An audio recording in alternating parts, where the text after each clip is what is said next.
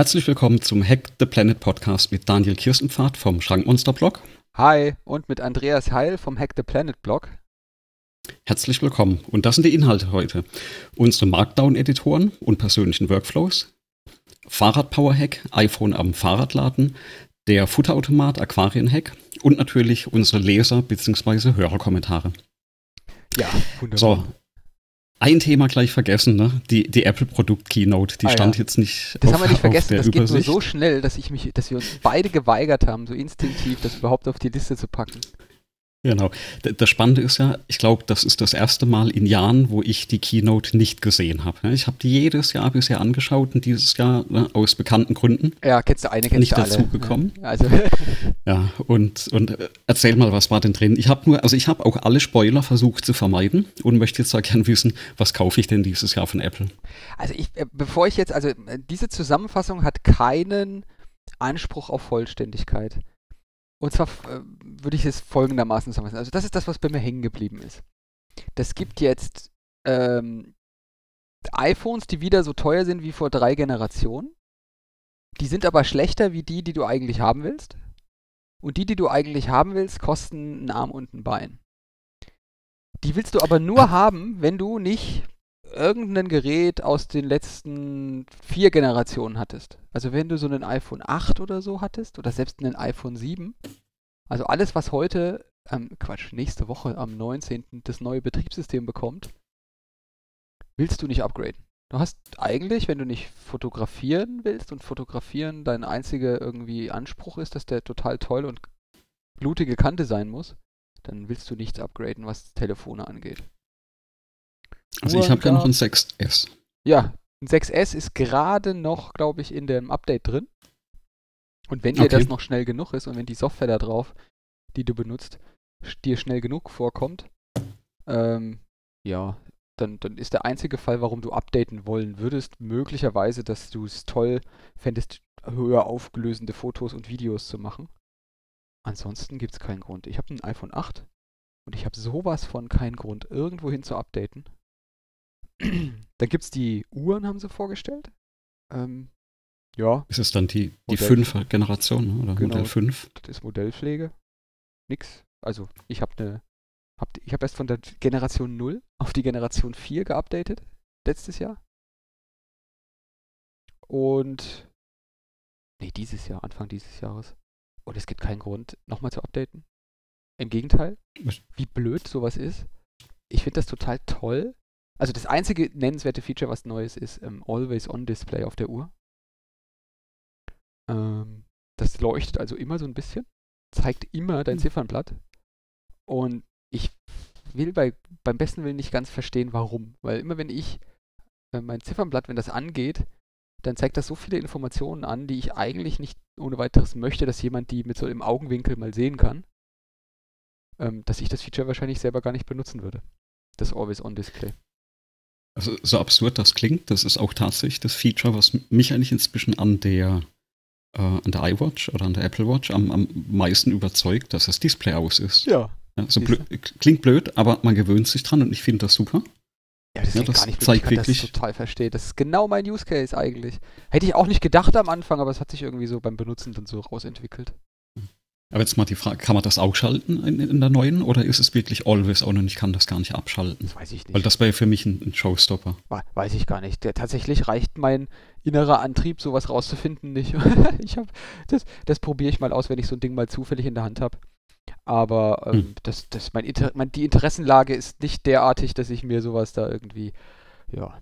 Dann gibt es neue iPads, äh, also billige, neue, billigere neue iPads. Und ich meine, das Absurde ist, irgendwie ist so ein iPad mit 10, Komma irgendwas Zoll und, und, und vor allem pipapo gefühlt nur halb so teuer wie ein Telefon und gefühlt auch irgendwie kriegt man, hat man ja quasi mehr Metall fürs Geld als so eine Uhr. Also es ist schon echt, so die Verhältnisse von, zwischen, ein, zwischen den einzelnen Geräten, das ist schon irgendwie, besonders wenn du auf die Preise der Telefone guckst, ist schon echt krass. Ich habe ja noch immer mein, mein äh, iPad erste Generation, also das wirklich das allererste mit 3G. da läuft nicht mehr alles drauf und neue Webseiten kriegst im Safari auch nicht mehr angezeigt. Also drei, vier Tools, die ich verwende, die laufen noch drauf. Ich, ich habe seitdem echt das iPad nicht mehr abgegradet. Hm. Ja, das Ich habe tatsächlich drei iPads über die ganzen Generationen gekauft, aber meins ist auch schon Ja. sehr alt. Meins ist jetzt auch fünf Jahre alt. Also ich, ich fand das früher super, aber bin inzwischen tatsächlich bei Microsoft Surface hängen geblieben, weil du halt einen vollwertigen PC hast und, äh, und trotzdem diese Stifteingabe. Ja, wobei ich dir ganz ehrlich sagen muss, die Stifteingabe bei den Surface oder bei diesen, bei Windows, die ist.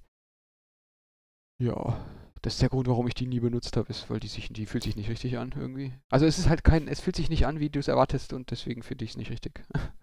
Aber hast, hast du das schon mal auf dem echten Surface genutzt, also auf, auf dem richtigen von Microsoft? Wir haben jetzt auch in Weil der, in der Firma haben wir solche, Okay. solche äh, Lenovo ThinkPads mit so Digitizer-Dingern drauf und einem Stift dabei und so. Das sind ja, die verhalten sich ja genauso wie die Surface. Also ich weiß, habe ich keinen Unterschied gespürt. Okay, weil ich zum Beispiel der, der Surface kannst du ja im Stift die Mine austauschen. Es gibt ja drei verschiedene Härtegraden. Und also, was ist, glaube ich, so H, B, H und, und B, ne? Weich, hart und, und so normal Bleistift äh, Stärke Mhm. oder Härte. Und das merkst du auch, also finde ich beim Schreiben. Also ich nutze das Ding wirklich gerne zum Korrigieren, zum Beispiel so äh, PDFs, digital was reinschreiben und in der Tat auch auf dem Ding malen, also zeichnen. Ähm, also das Ding konnte mich überzeugen. Das, das fehlt mir noch so ein bisschen von Apple. Wobei ich habe auch da nie den Stift ausprobiert bisher. Aber ne, wäre wieder nur iPad ne, mit Ja, Stift und dann richtig. fehlte wieder die Tastatur. Also irgendwie, Ja, jetzt habe ich das iPad den Preis gelobt, ne? Musst du halt rechnen, du, wenn du jetzt den Stift willst und so eine Tastatur, dann du bezahlst ja für den Stift plus Tastatur ähm, genauso viel wie für das iPad. Also das darf man jetzt auch nochmal so im Hinterkopf behalten. Ja. Also das ist dann schon echt. Hä? Ja. Also ich fasse Mhm. zusammen, ich kaufe nichts.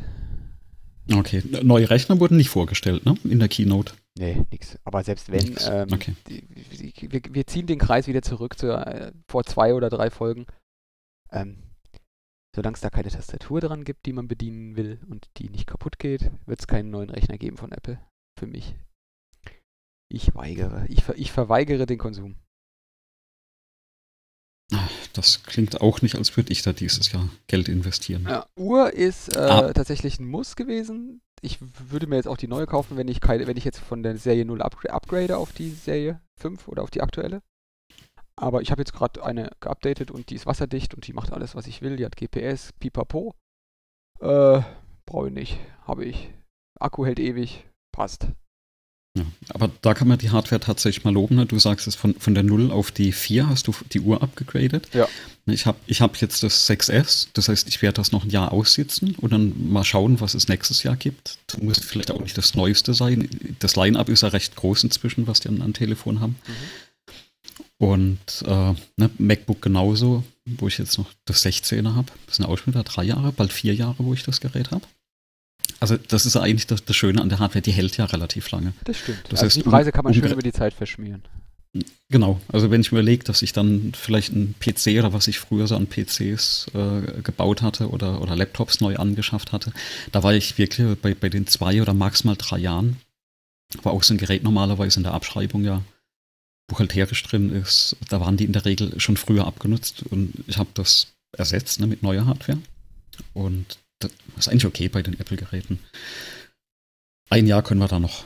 Ja, Ja, schauen wir mal, vielleicht die- kommt nächstes Jahr was Tolles. Genau, da kann, können wir ja einen, einen Kommentar mal vorwegnehmen. Der hat ein Hörer, der kommentiert, dass es da so ein Gesetz gibt ähm, auf unsere Diskussion das letzte Mal ähm, zum Thema äh, Geräte sollen Recht dann auf- auch aus der ja. Garantie sozusagen akzeptable Qualität haben. Ich meine, da ist Apple eigentlich, was die Softwarelieferung angeht, echt nicht schlecht. Also die haben eigentlich über die Zeit immer ziemlich kontinuierlich Updates geliefert. Das ist jetzt bei manchen anderen Hersteller von Geräten, egal wer das ist, eben nicht so wirklich der Fall. Also das, bei PCs ist Genau. es noch besser, finde ich, weil da gibt es schon eher so die Tradition, dass man lange Hardware-Support macht und auch nochmal Treiber für das neue Betriebssystem, für ach wie alte äh, Hardware liefert. Aber bei, bei, bei anderen so mobilen Geräten, da ist das eigentlich eher, ja, ist eigentlich Apple eher herausstechend in der, in der, im Support und der Haltbarkeit der Geräte. Ich, ich hätte jetzt auch keinen Grund gehabt, ein iPhone, äh, ein iPhone 8 zu kaufen damals, ähm, wenn ich nicht sozusagen ähm, gerade ohne iPhone da gestanden wäre, weil das eine halt kaputt gegangen ist auch. Also das war bei mir bisher eigentlich auch immer der Grund. Ne? Die Hardware geht irgendwann kaputt. Ne? Also, ne? also man Fällt schmeißt sie mal runter. Also ich will jetzt nicht sagen, das Gerät genau, ist nicht also- kaputt gegangen, weil das Gerät kaputt gegangen ist, sondern ich habe es halt, ja, spontane, ungeplante äh, Zerstörung.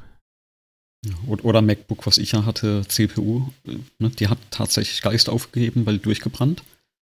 Und das habe ich aber inzwischen schon gehört, dass ja, also zumindest früher bei den MacBooks, die immer relativ spät gekühlt wurden oder runtergedrosselt wurden. Das heißt, die, äh, die, Macs, die, die CPUs in den Macs, die, die läuft ja ein bisschen heißer als in, in normalen PCs. Soweit ich das weiß, kann mich da auch irren. Und dann altern so Geräte ja auch schneller. Aber gut, dann warten wir mal noch ein Jahr und dann sprechen wir in, was sind denn das dann, in, in ungefähr 50 Folgen nochmal drüber, in 50 Episoden. Ja, wenn, Sprechen wir nochmal drüber. Genau. Ja, also ich, ich, den, ich, den Fachbegriff, weil der ist mir gerade wieder eingefallen. Ähm, wenn so ein Gerät spontan kaputt geht, meistens durch Herunterschmeißen auf harte, harte Fußböden, dann ist es ja in Raketentechnik bekannt als RUD. Rapid Unscheduled Disassembly. Okay. Das, Das eine hat- Rakete denn- explodiert. Ich hatte das die, die Woche gerade gelesen. War das nicht auch ein Artikel über eine explodierte Rakete? ja, ja, das, das ist, ich, ich, Da- glaube, das ist wirklich ein Fachbegriff. Ich gebe in der Wikipedia, Ja. gibt es dann einen extra Eintrag für. Ja, da, damit haben wir Thema Hardware, Häkchen dran, ne? Ja, Thema, Thema Apple Hardware Häkchen dran und äh, ich hoffe, wir- ich hoffe, wir interessieren uns mal für andere. Es ist tatsächlich so, dass wenn ich die Displays sehe von so manchen Billig-Handy, was heutzutage auf den, auf den Markt kommt in China, äh, dann muss ich mich schon fragen, was Apple da eigentlich als innovativ verkauft. Das ist schon echt, hm, da geht noch was. Aber na gut. Jetzt kommen wir mal zu einem richtig coolen Thema. Äh, Thema 1 war ja Markdown-Editoren und persönlicher Workflow. Genau. Genau. Hatten, hatten wir, glaube ich, vor ein, zwei Folgen ja mal angerissen. Und haben gesagt, hey, da, da müssen wir drüber sprechen, wie, wie wir das machen. Weil ich glaube, aktuell verwenden wir beide zwei unterschiedliche Editoren. Ne? Also du verwendest Atom und ich Ja. habe inzwischen, ich hatte den, den früher, was ist früher, ne? bis vor ein, zwei Jahren, glaube ich, hatte ich den verwendet und bin dann umgestiegen auf Vi- Visual Studio Code und habe mir da inzwischen auch einen Workflow aufgebaut, mit dem ich dann ja recht gut arbeiten kann. Und du hast es so ähnlich gemacht, ne? Erzähl mal, was hast denn du da so, was Genau, machst wir- du so Tag ein, Tag aus mit, mit Atom? Ne? Ja, wir bilden irgendwie so ähnliche Workflows ab und so richtig unterschiedlich ist ja Atom und, und Code nicht. Ähm, beide sind ja sozusagen so Electron-Apps. Electron ist ja so ein, eigentlich ein Chrome-Browser, ein Webbrowser, der Genau, wenn ihr, ja, als einzeln ausführbare Applikation daherkommt und irgendwie im Grunde eine Webseite laufen lässt, die da mitgeliefert wird. Und in dem Fall ist diese, diese Webseite halt entweder der, der Atom-Editor, dieser, dieser ganze in JavaScript programmierte Texteditor, oder jetzt halt Visual Studio Code. Das, was da drin ist und, und, und was da User Interface malt.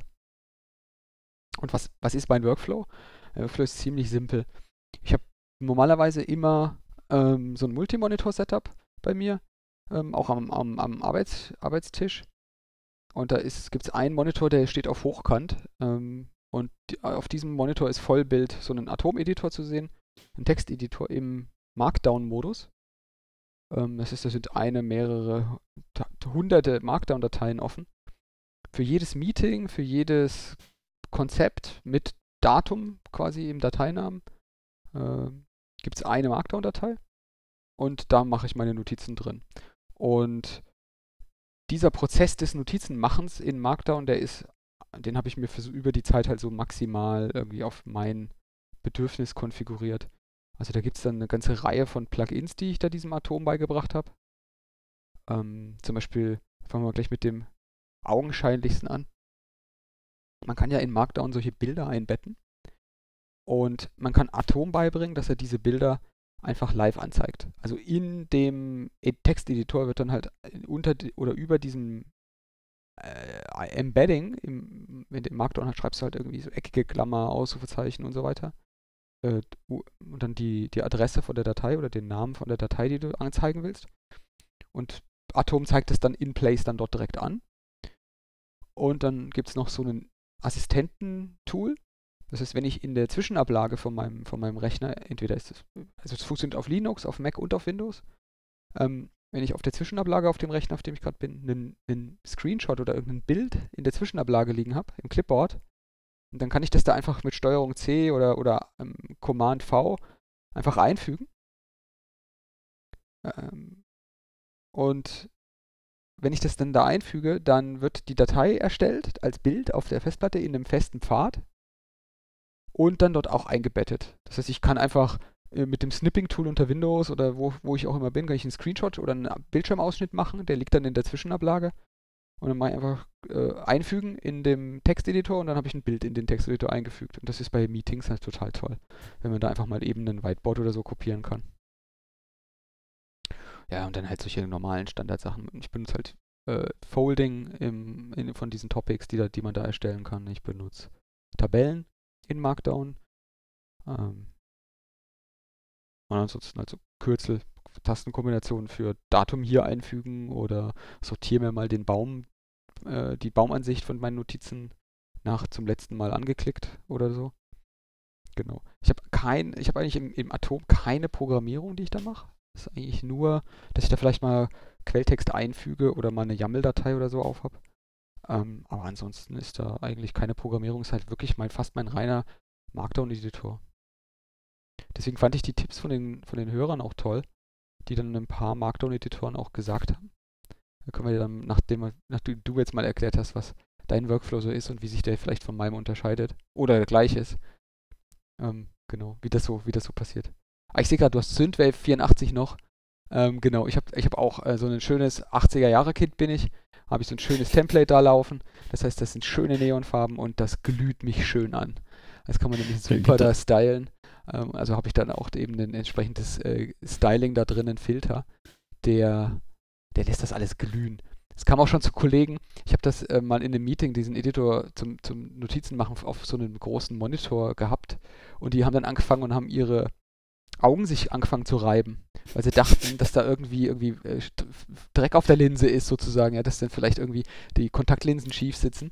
Ähm und das war das war halt einfach, weil das sieht so aus, als wie wenn du so einen Schleier hast, wie wenn du so in so einen Nebel reinguckst und so Neon in, in Nebel steht. So sieht das ein bisschen aus, äh. besonders wenn das Kontrastverhältnis vom Fernseher oder wo man das darstellt besonders passend ist. Genau. Ist das das gleiche Theme für Atom oder ist das was anderes, was nur so ähnlich dann aussieht? Das ist also genau ist, das gleiche Theme für Atom. Synthwave okay. 84 ist exakt das gleiche. Ich habe da auch mal drüber geblockt, ja. das kann ich vielleicht auch mit in, also ja. zumindest mein Setup kann ich da vielleicht auch mal mit reinpacken. Ja, weil ich, ich bin da auch mal drüber gestolpert, aber ich habe es leider weder unter Mac, also für das Visual Studio Code, weder, äh, weder unter Mac OS noch unter Windows hinbekommen, dass es mit dem Neon-Effekt geht. Hm. Weil es ist tatsächlich so ein kleiner Hack. Du brauchst da nochmal ein, ein Zusatz-Plugin, ja. um äh, Custom Style Sheets zu laden. Äh, damit wird deine Visual Studio äh, Code Installation korrupt. Das sagt sie dir auch. Äh, die Settings stimmen bei mir alle, aber er zeigt es halt leider nicht an. Und bisher leider nicht rausgefunden, an was es liegt. Äh, vielleicht hat da jemand noch einen Tipp. Ähm, ansonsten es ist halt ein schönes ja, 80er Jahre äh, Feeling, was da aufkommt beim, beim Schreiben. Und für mich eigentlich eines der besten Dark Themes. Ähm, ja, das, oh, das kann ich auf jeden Fall unterschreiben. So kenne, ne? Das ist also wirklich ja. ein, ein, Genuss, äh, damit das zu machen, ähm, damit das zu programmieren. Ja, also ich glaube, ja, man muss schon speziell sein, dass man, äh, dass man damit arbeiten möchte. Genau. Ach, nicht doch, nicht doch. Ja. Genau, jetzt, jetzt hattest du ja so uh, mein Workflow angesprochen. Ne, wie gesagt, ich, ich habe ja das, das Visual Studio Code. Also ich bin, ich bin ja ursprünglich von einem Atom gewechselt. Ich hatte angefangen, mir, mir das aufzubauen und dann, äh, dann kam ja genau dieser, ähm, na, sag mir das, die, dieser Punkt, wo äh, war das damals nicht sogar, wo äh, GitHub äh, zu Microsoft gewechselt ist oder aufgekauft wurde? Ja, irgendwann hat es gewechselt zu, zu ja, Visual Studio Genau, Code. und irgendwann jetzt, haben sie das released. Genau, und jetzt muss man ja Folgendes wissen. Also beide basieren auf dem gleichen Framework.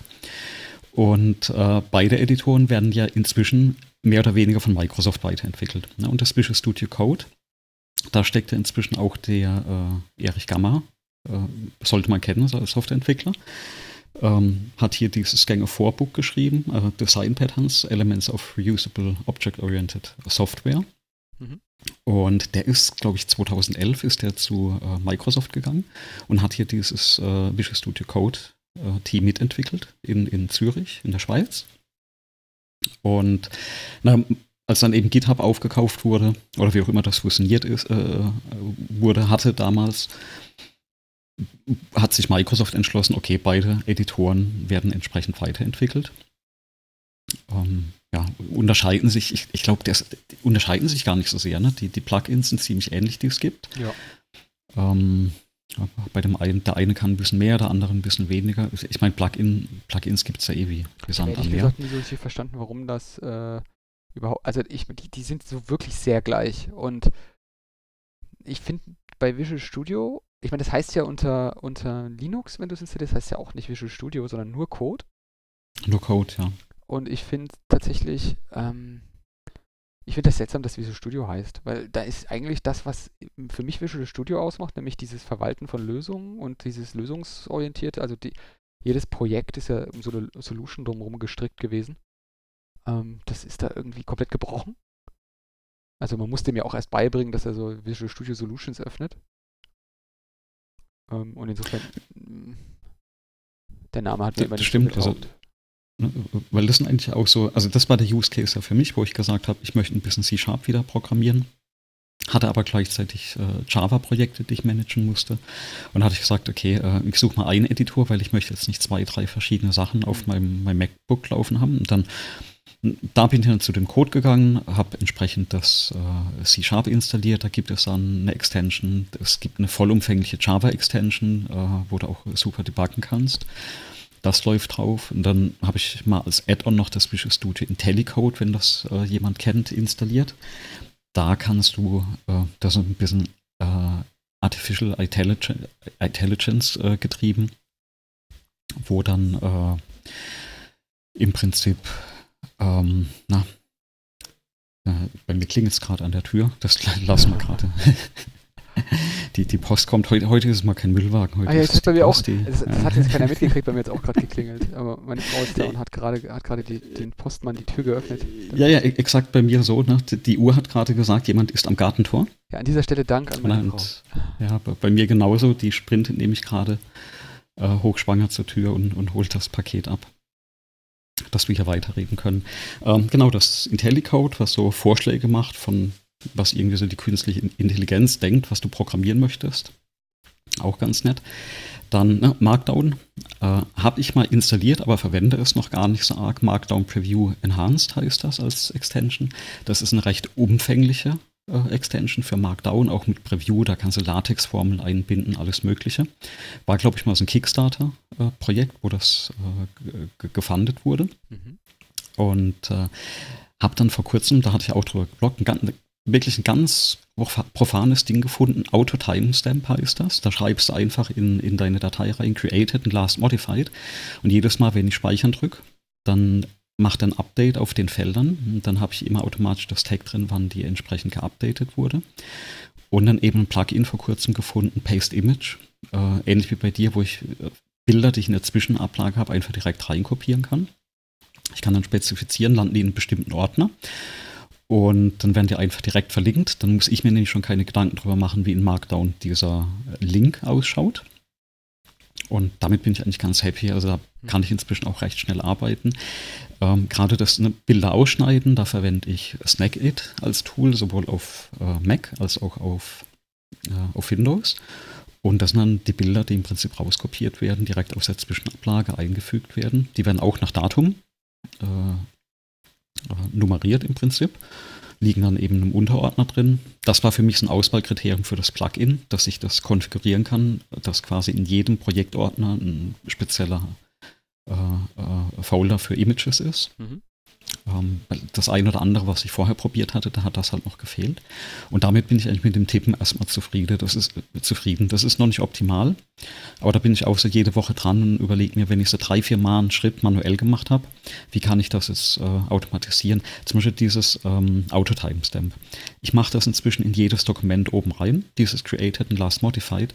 Der nächste Schritt ist, das muss automatisch rein, wenn ich eine Datei erzeuge. Also sobald ich eine .md-Datei erzeuge, dann muss das reinkopiert werden. Ja. Also, so, so wird das Ding immer ein bisschen mehr automatisiert.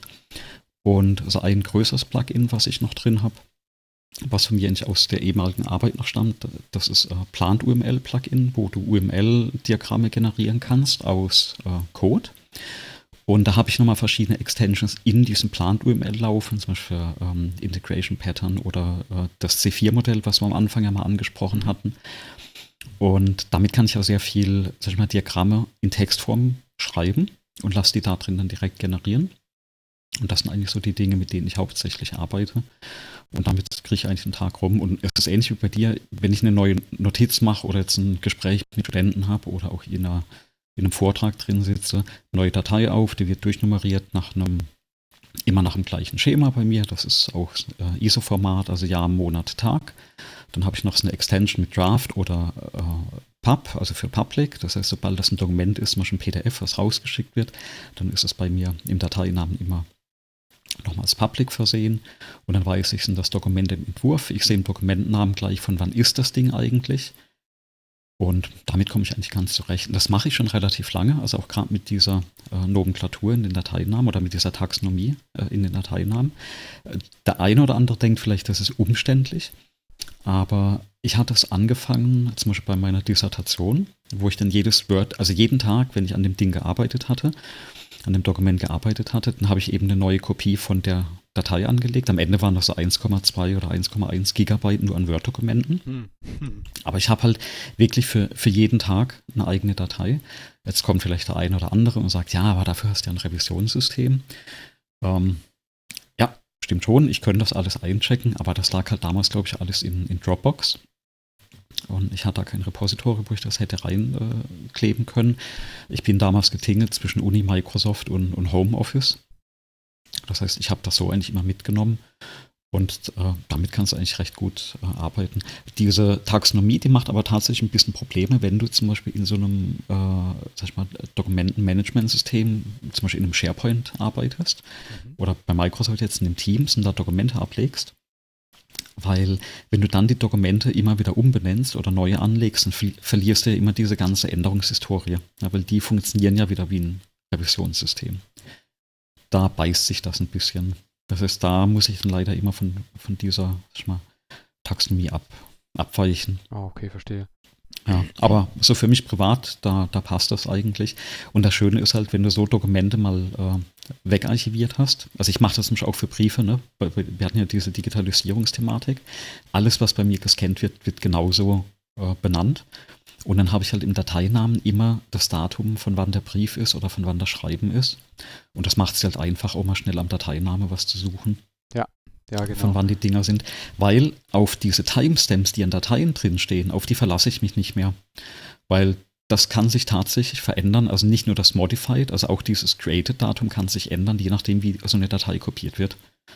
Ja, und dann steht halt plötzlich mal nicht mehr 1999 drin, sondern 2019. Ja, und dann findest du das Ding nicht mehr, wenn du im letzten Jahrtausend suchst. Ja, es sollte sich nicht verändern, aber da gebe ich dir völlig recht. Also das ist nicht immer sicherzustellen, dass das doch doch sich dann mal verändert. Also das ein oder andere Programm auf, also ich sag mal anders, normalerweise passiert das halt nicht, dass das resettet wird.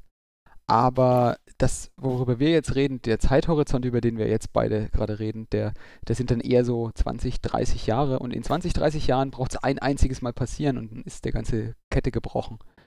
Also insofern, ähm, ich glaube, das kann man meistens sicherstellen, aber eben nicht immer. Deswegen ist es eine gute Idee, das in den Dateinamen aufzunehmen, beziehungsweise in die Datei selber reinzuschreiben. Genau, und, und gerade bei diesen also Markup-Dateien, die ich jetzt da mit dem, mit dem Code oder du mit dem Atom anlegen, da ist es aber nicht so doof, weil du, du suchst ja die Dokumente meistens nicht im Revisionssystem, sondern du suchst die ja bei dir wahrscheinlich auch auf Platte, ähnlich wie bei mir. Ja, genau. Also ich habe einfach, einfach einen Ordner und da sind alle meine Markdown-Dateien drin. Ähm, und das stellt dann auch das ein oder andere Programm dann direkt vor Herausforderungen, weil das einfach über die Zeit so irre viel Zeug wird. Ähm, genau, ich, das letzte Mal habe hab ich gezählt, da hattest du gefragt. Ähm, das sind irgendwie 25 Megabyte im Jahr an Text, den ich schreibe, nur in diese Markdown-Dateien rein. Ähm, plus dann nochmal ein paar Gigabyte, die ich da an Bildern einbinde in diese Markdown-Dateien. Ich wollte gerade sagen, die, die, Bilder werden ja wahrscheinlich mehr in Anspruch nehmen als, als der Text. Ja, genau. Also wenn du der Gigabyte sagst, das ist natürlich nicht, irrsinnig viel verglichen mit ein paar Megabyte, aber schreibt mal 25 oder 24 Megabyte Text. Das ist, ist schon ein bisschen was. Und das sind ja nur Notizen von Meetings insofern. Ja. Äh, ähm, da, da, fällt mir übrigens gerade ein, ich, ich habe jetzt so nach, nach einem der letzten Podcasts ja nochmal was geändert bei mir bei diesem ganzen Workflow. ähm, bei diesem Digitalisierungsworkflow. Und zwar habe ich jetzt mal alles, was ich scanne, umgestellt auf 600 dpi. Ja. Ich fand diesen Tipp ganz wertvoll, wenn ich das mit, mit dem Laserdrucker wieder ausdrucke mit 600 dpi, dann habe ich nahezu Originalqualität ne, von einer Kopie. Und ich habe mal geschaut, aus, aus Speichergründen, ne, aus Ja. unbegründeten Platz, äh, erdachten Platzmangelgründen, bin ich immer hin und habe nur mit 150 dpi gescannt. Oh, das, das ist schon echt wenig. Und also, sag ich mal, dass es einfach auf, auf Platte liegt, dass ich mal wieder reingucken kann, ist okay. Aber jetzt gerade so bei offiziellen Dokumenten, ne, jetzt hatte ich gerade eine Berufungsurkunde, dann hast du Diplomurkunde, dann hast du irgendwas anderes, Geburtsurkunden, ne, das, das ganze Zeug, was du immer wieder Kopien irgendwo hinschicken musst auf die Ämter. Ähm, es ist ja viel einfacher, das digital aufzumachen und schnell auszudrucken. Ja. Und da habe ich jetzt gemerkt, anstelle jetzt zum Beispiel eine Geburtsurkunde das dritte Mal äh, zu kopieren, das einmal in einer hohen Auflösung abzulegen und dann sind die 100 MB doch auch egal. Ne? 600 dpi gescannt, dann ist das Dokument bei mir jetzt zwar, weil das in Farbe ist, 130 MB groß, Mhm. aber wenn ich das Ding halt ausdrucke, dann hat das wirklich äh, erstklassige Qualität. Ja. Äh, genau, Und- genau aus demselben Grund habe ich das auch damals gemacht. Also genau dasselbe Erleben auch. Ich hatte auch mehrere Dokumente, wo ich mir dann gedacht habe, ja, den Riss gibst du dir jetzt nicht. Die paar Megabyte.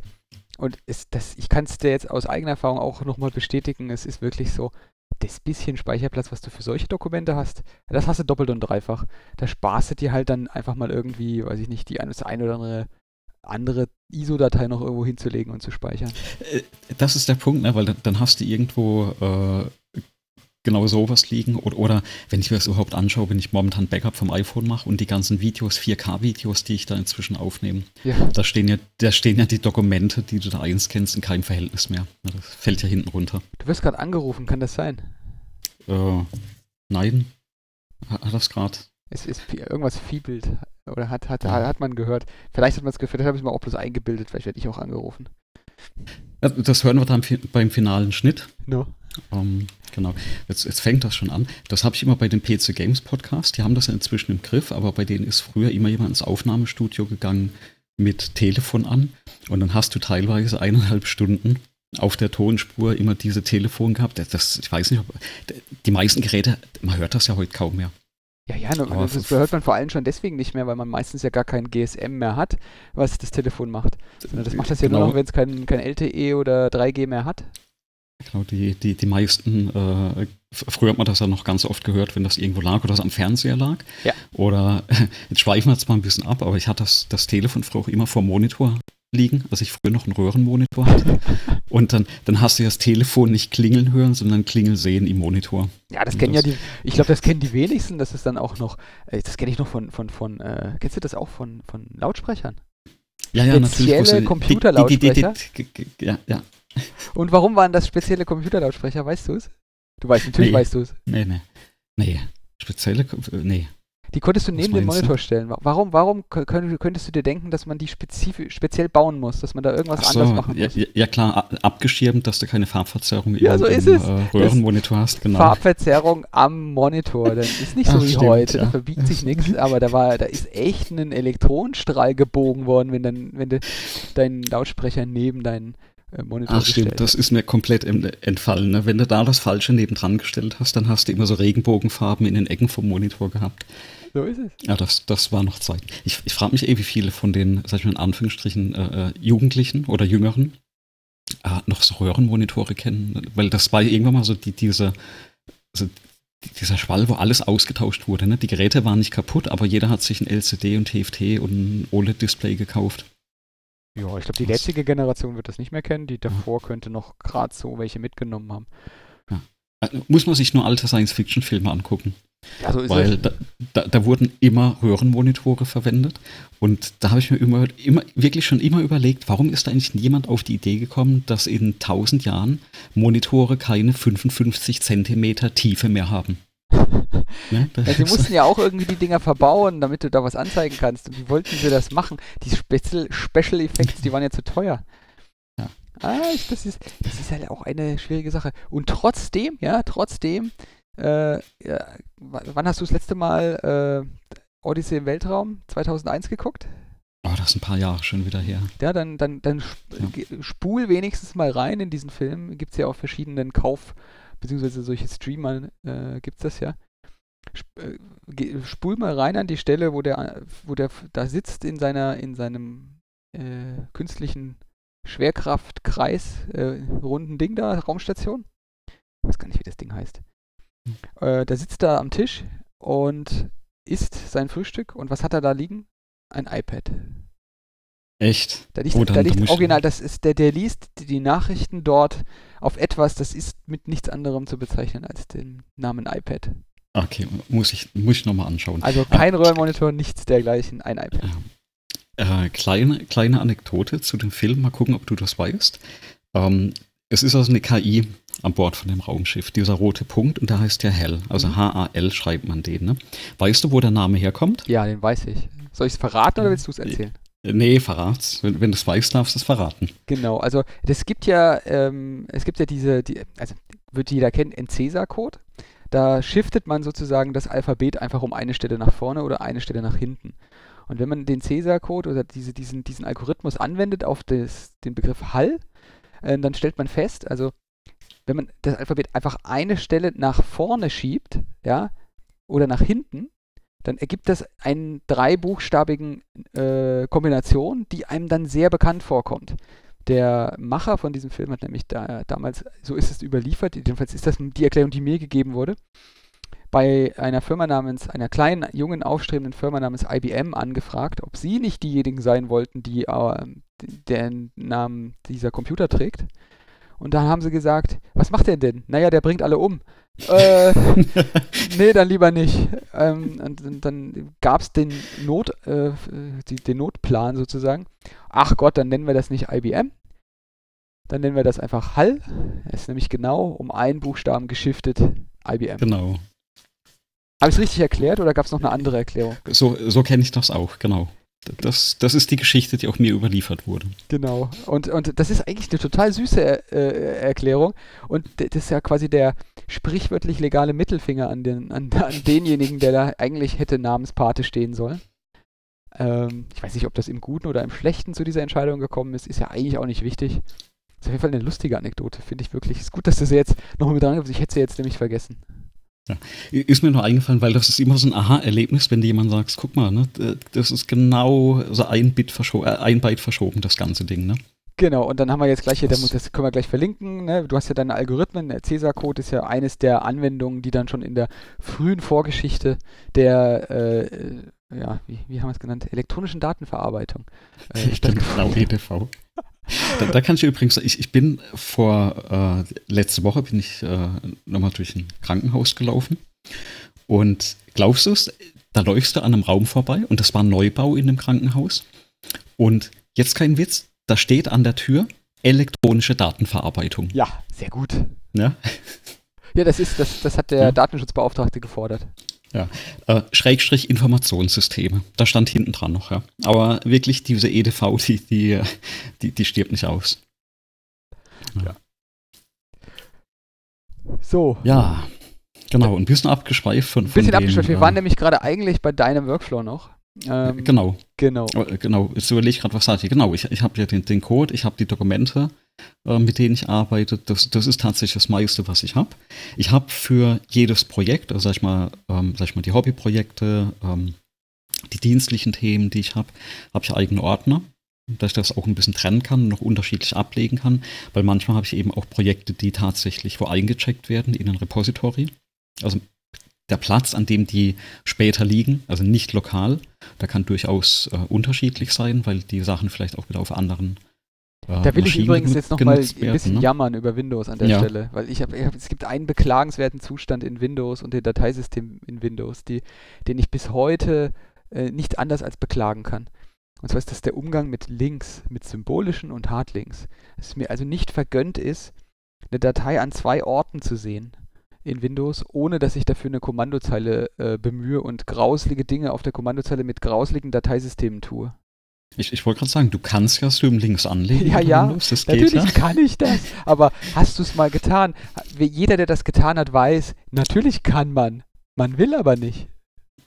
Also ich habe das, ich, ich habe eine, passt vielleicht zum Workflow noch, ich, ich habe ein Minimalding, was ich auf jedem Windows-Rechner mache.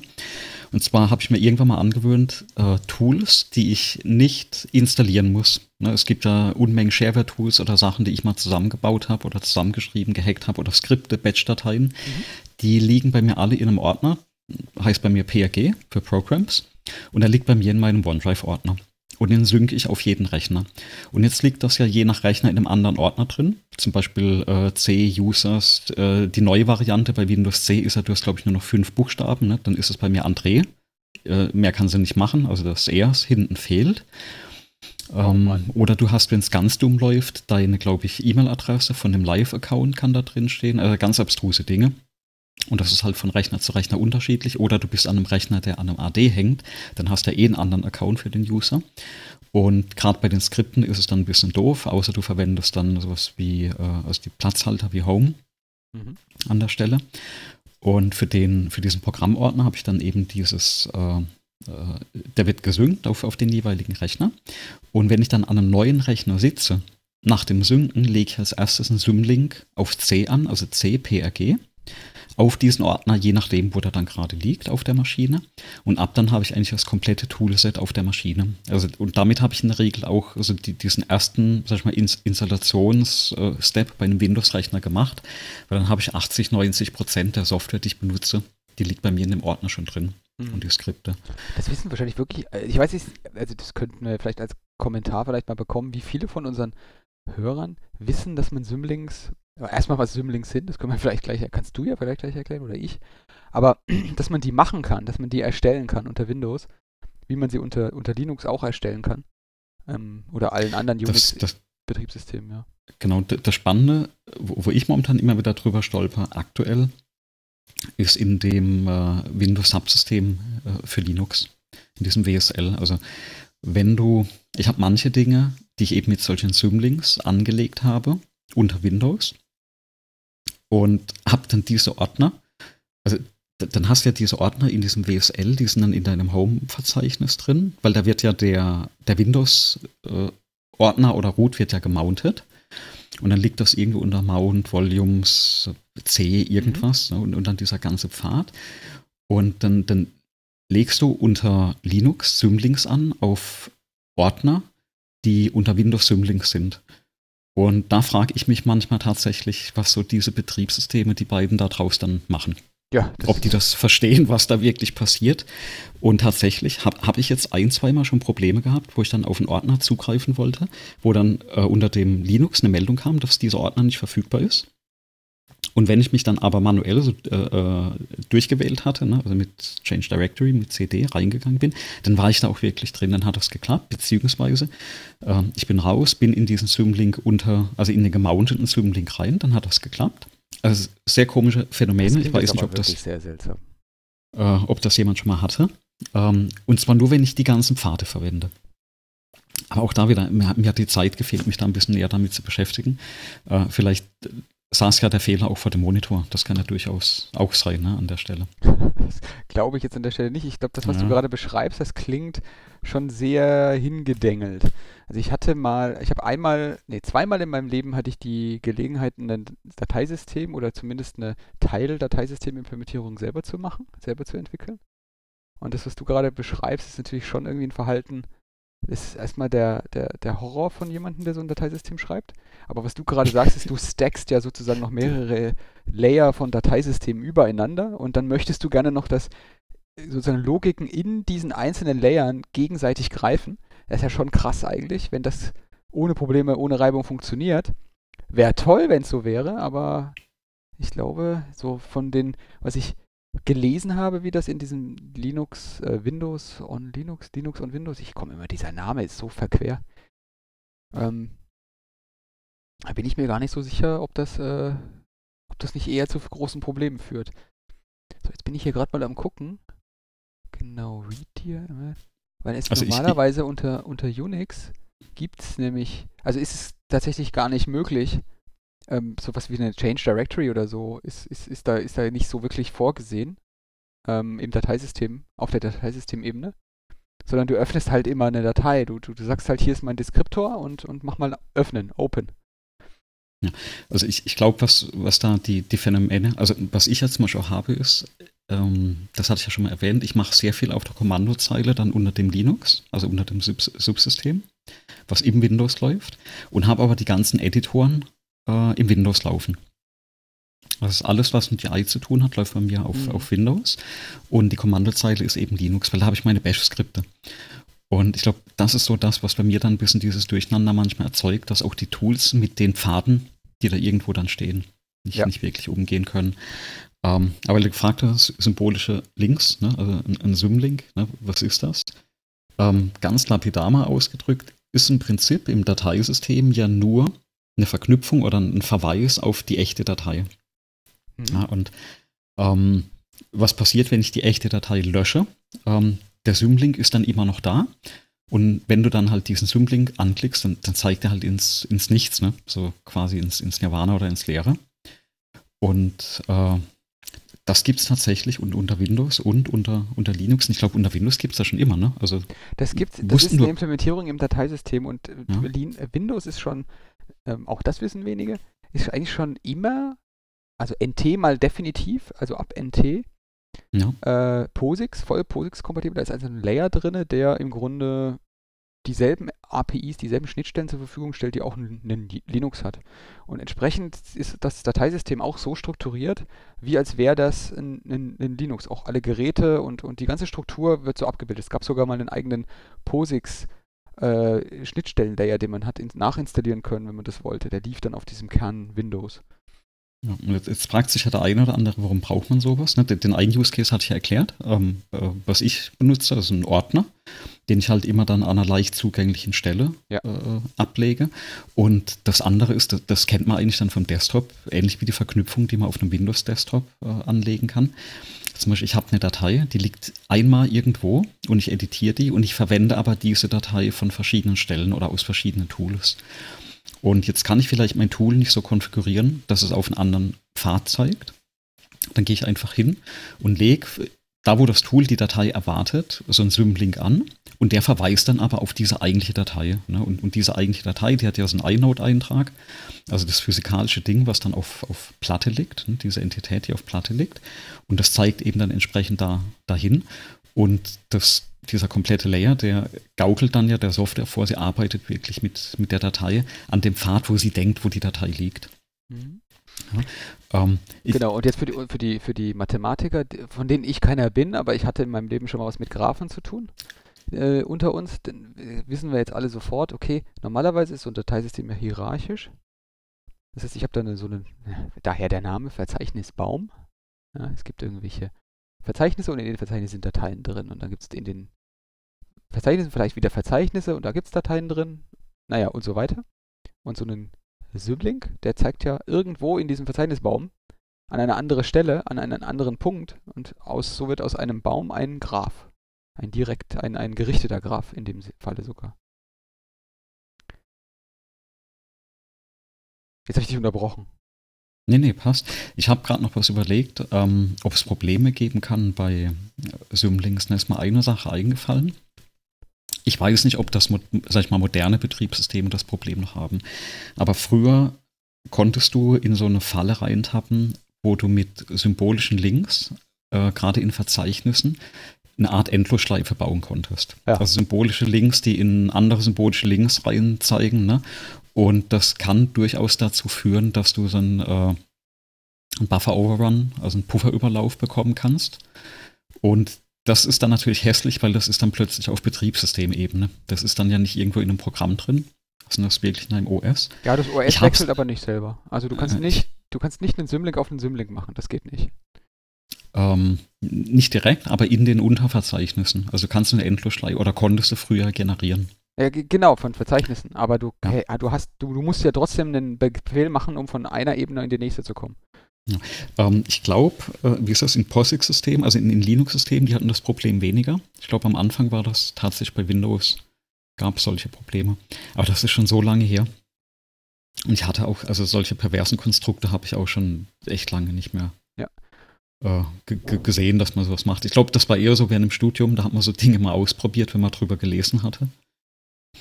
Ähm, Ja. Ge- Genau, also es soll auch nicht unerwähnt bleiben, dass es natürlich auch, auch noch Hardlinks gibt. Das gibt es auch unter, unter Windows in einem bestimmten, in einem bestimmten Rahmen. Und ein Hardlink ist im Grunde ähm, ein Link auf das Gleiche. Also den symbolischen Link kann ich anders benennen. Ich kann auf eine Datei, die den Namen ähm, Andreas hat, zeigen und kann diesen Link Daniel nennen. Und dann, Genau. dann sieht die Datei Andre mit dem Inhalt Andreas für mich so aus, äh, wenn ich sie öffne, wenn ich diesen Link öffne und folge, wie als, äh, äh, also wenn ich den Daniel-Datei öffne, sieht die dann so aus wie die Andreas-Datei als Inhalt. Und es gibt natürlich noch einen Hardlink und ein Hardlink ist im Grunde ein Link, der im selben, in derselben Hierarchiestruktur existiert und denselben Namen hat. Sozusagen. Also. Genau. Genau, und auch da gibt es, glaube ich, unter, also Linux, Unix-Systeme auf jeden Fall und ich glaube auch unter Windows. Ähm, was war denn das, der Befehl? Äh, MK-Link war das, glaube ich, mit dem du Hardlinks erzeugst. Ja, richtig. Und unter Windows. Und dann immer die Ähm. Frage, wenn du jetzt was löschst, also wenn du so einen Link wieder löschst, wird der Link verschwinden oder genau.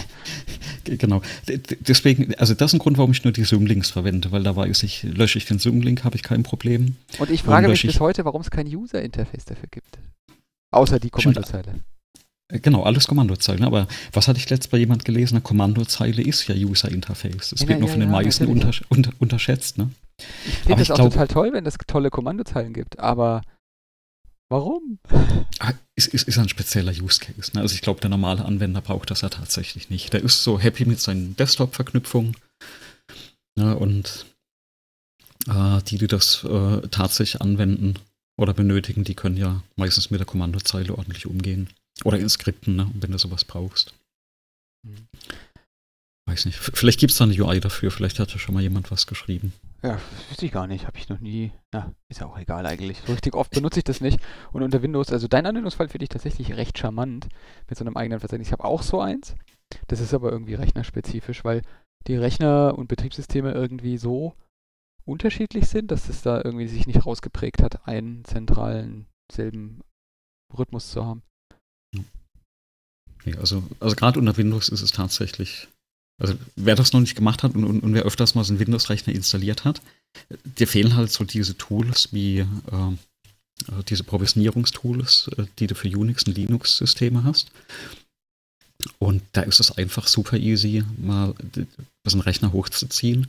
Klar, alles, was du nachher noch von Hand installieren musst oder über Skripte, aber so den, die, die meisten Sachen hast. Und früher habe ich eigentlich auch genauso Dateien synchronisiert. Ja, das, das Mhm. Ja, hat ja auch geklappt.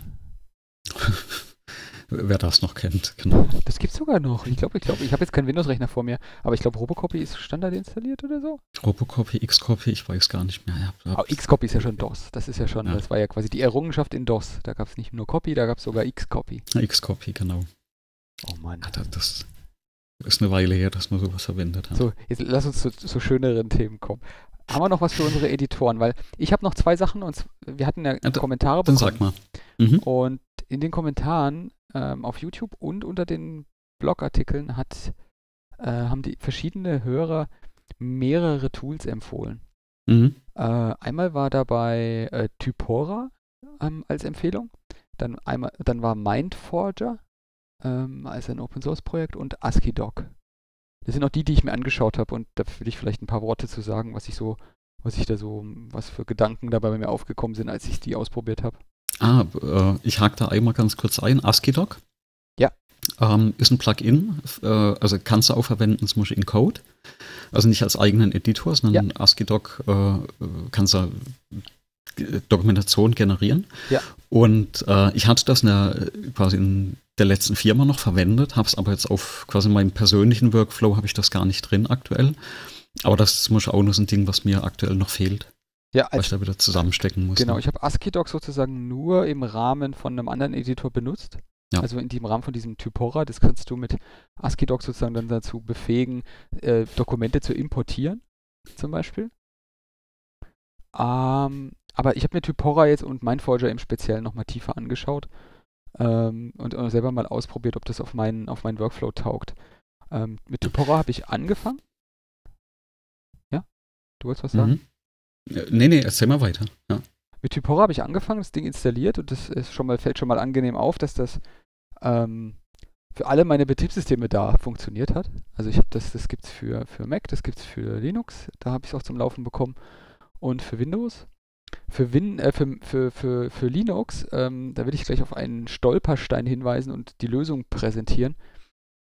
Ich benutze ja, das habe ich ja vor, vor einigen Folgen gesagt, diese, diese Docker-Container, um äh, auch Desktop-Applikationen laufen zu lassen und auszuprobieren. Und da habe ich natürlich auch Typora drin ausprobiert. Und diese Docker-Container, die sind bei mir so die, die Standardkonfiguration, dass ich da als Root drin eingeloggt werde. Ähm, und auch das User-Interface als Root läuft. Ähm, das gibt keinen Grund, warum ich das da nicht mache, weil ähm, das ist halt ein wirklich halbwegs vertrauenswürdig gekapselter Container. Und ich will, ich will genau. da einfach auf dem User-Interface, äh, sagen wir es mal so, das funktioniert noch nicht so gut wie mit einem Mac oder mit einem, mit einem Windows, dass man da solche, solche äh, User-Rechte, also Elevation machen kann. Mhm. Auf jeden Fall habe ich dort als Root, bin ich dort als Root angemeldet und wenn man da Typora startet, dann passiert nichts. Null. Da kommt keine Fehler mehr hin und da passiert einfach nichts. Ähm, das liegt daran, dass das auch wieder so eine Electron-App ist und dass dann ein Chrome-Browser äh, sozusagen gestartet wird. Wenn man Root ist, dann startet ein Chrome-Browser nicht. Der äh, kriegt seine Sandbox da nicht gestartet und aus, aus Sicherheitsgründen äh, möchte der sozusagen das nochmal kapseln und das will er nicht als Root machen. Äh, das ist jedenfalls die Erklärung, die ich mir jetzt aus der Dokumentation rausgelesen habe. Kann man ganz einfach lösen. Minus minus no minus Sandbox als Parameter hinter Typora, weil wie gesagt, ist nur so eine Electron Chrome App. Und das Ding startet. Völlig ohne Probleme, völlig ohne weitere Meldung. Also falls einer das Ding nicht zu laufen kriegt, das liegt da dran, unter Linux. Wenn man das benutzt, ist es eigentlich in der Konfiguration, die ich jetzt beschrieben habe für meinen ähm, für mein, für mein Atom, ziemlich, ziemlich gleich, featureseitig. Im Gegenteil, Typora hat echt viele Funktionen mehr. Also ob das Formatierung, Tabellen, äh, das Embedding von Bildern, das funktioniert ja viel schöner. Die Darstellung ist immer in einem Preview und du siehst immer alles ordentlich dargestellt. Das ist wirklich, wirklich schön. Man kann es auch stylen. Die Styles, die da dabei sind, sind jetzt nicht so mein Fall. Da habe ich jetzt schon gleich direkt nach 20 Sekunden angefangen, irgendwie das Stylesheet zu editieren, weil da, das, das, das, war so viel Rand und da war die Schrift falsch und alles meh. Ähm, aber man kann das anpassen. Wirklich einfach Texteditor auf und los geht's. Und featureseitig ist das, ist das vollständig aus meiner Sicht. Also für das, was ich jetzt brauchen würde, ich könnte vollständig mein, ähm, mein Atom damit ersetzen. Das hat allerdings dann auch direkt ein paar Schwierigkeiten. Und zwar diese besagten Markdown-Ordner, den ich da habe, wenn man den in der Site View, in dieser, dieser Verzeichnisansicht von Typora öffnen will, dann sagt die Typora-Ansicht, das ist zu viele Dateien, probier doch mal eine andere Ansicht. Das will, ich, will ich hier nicht anzeigen. Mhm. Also das ist halt direkt an meiner Dateiliste gescheitert.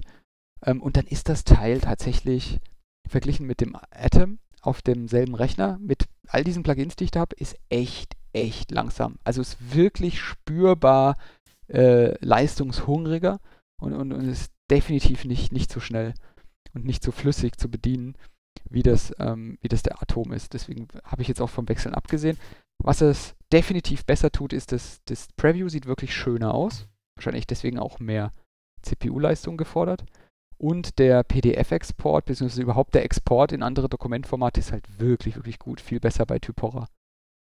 Also wer da mal äh, quasi anfangen will und seinen, Pro seinen Prozess damit ausstarten will, äh, kann ich empfehlen. Ist wirklich, Typora ist wirklich gut. Ist ein super Tipp. Vielen Dank für den Hörer, der uns den gegeben hat. Der war wirklich gut. Mhm. Ähm, weil, du gerade dann, dann, das noch erzählt hast. Mir ist was eingefallen, was ich ja im, im Code noch seit einer Weile am Laufen habe. Und zwar habe ich ein Plugin installiert, LaTeX Workshop. Ne? Weil manchmal schreibe ich auch LaTeX äh, oder Tech-Dokumente. Und äh, da hatte ich bisher immer das Problem, unterschiedliche ähm, Installationen auf unterschiedlichen Rechnern. Ne, auf dem Mac läuft was anderes, auf dem Linux läuft was anderes, auf dem Windows-Rechner. Und alle musste unterschiedlich konfigurieren und das ist nicht mal ganz einfach. immer recht viel nachlesen, was du wieder einstellen musst, bis alle Präprozessoren und Compiler. Ich, ich kenne mich da auch gar nicht so aus. Die Dinger sollen halt für mich funktionieren. Und ich verbringe da immer relativ viel Zeit damit, das zu installieren. Und das habe ich halt mit dem Plugin auch lösen können. Und habe jetzt halt auch meine ganzen Tech-Dokumente ne, im Visual Studio Code drin.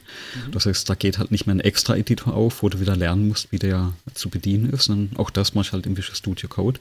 Äh, ist mir gerade noch eingefallen, weil du sagst, Export in andere Formate, weil das ist eigentlich immer den Weg, den ich auch gehe, wenn ich äh, PDFs äh, generieren muss oder auch, sag ich mal, so Standardvorlagen für Arbeiten habe, wo es eben nur eine Tech-Vorlage gibt. Mhm. Na, da, da habe ich das ja auch noch drin. Ich habe hab tatsächlich nie richtige Dokumente mit Tech ähm, erstellt. Ich kenne das auch eigentlich, kenne ich das nur aus der, aus der Uni, Universität, dass da Paper damit gebaut worden sind und die sahen auch immer total super aus. Und Grunde genau, ist es ja nichts anderes als eine Vorstufe von Markdown, in komplizierter. Ja, wobei ich habe letzt gesagt, Markdown ist eigentlich wieder das, was HTML früher war, bevor es CSS gab. Mhm. Ne, weil jetzt schreibst du quasi wieder HTML-Code, nur ohne HTML-Text und ohne Formatierung.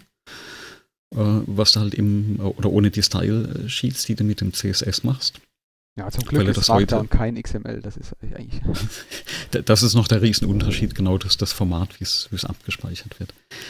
Ich warte nur drauf, bis, vielleicht gibt es es auch schon äh, und ich habe es nur noch nicht gesehen, bis es so eine, ein CSS für Markdown gibt. Ja und du dann die, und du dann wieder die Komplexität von HTML plus CSS hast. Ja, und dann kommt jemand und, und, und sagt, hey, guck mal, da gibt es noch eine Skriptsprache für Markdown. Und dann, dann hast du die gleiche Chose wieder.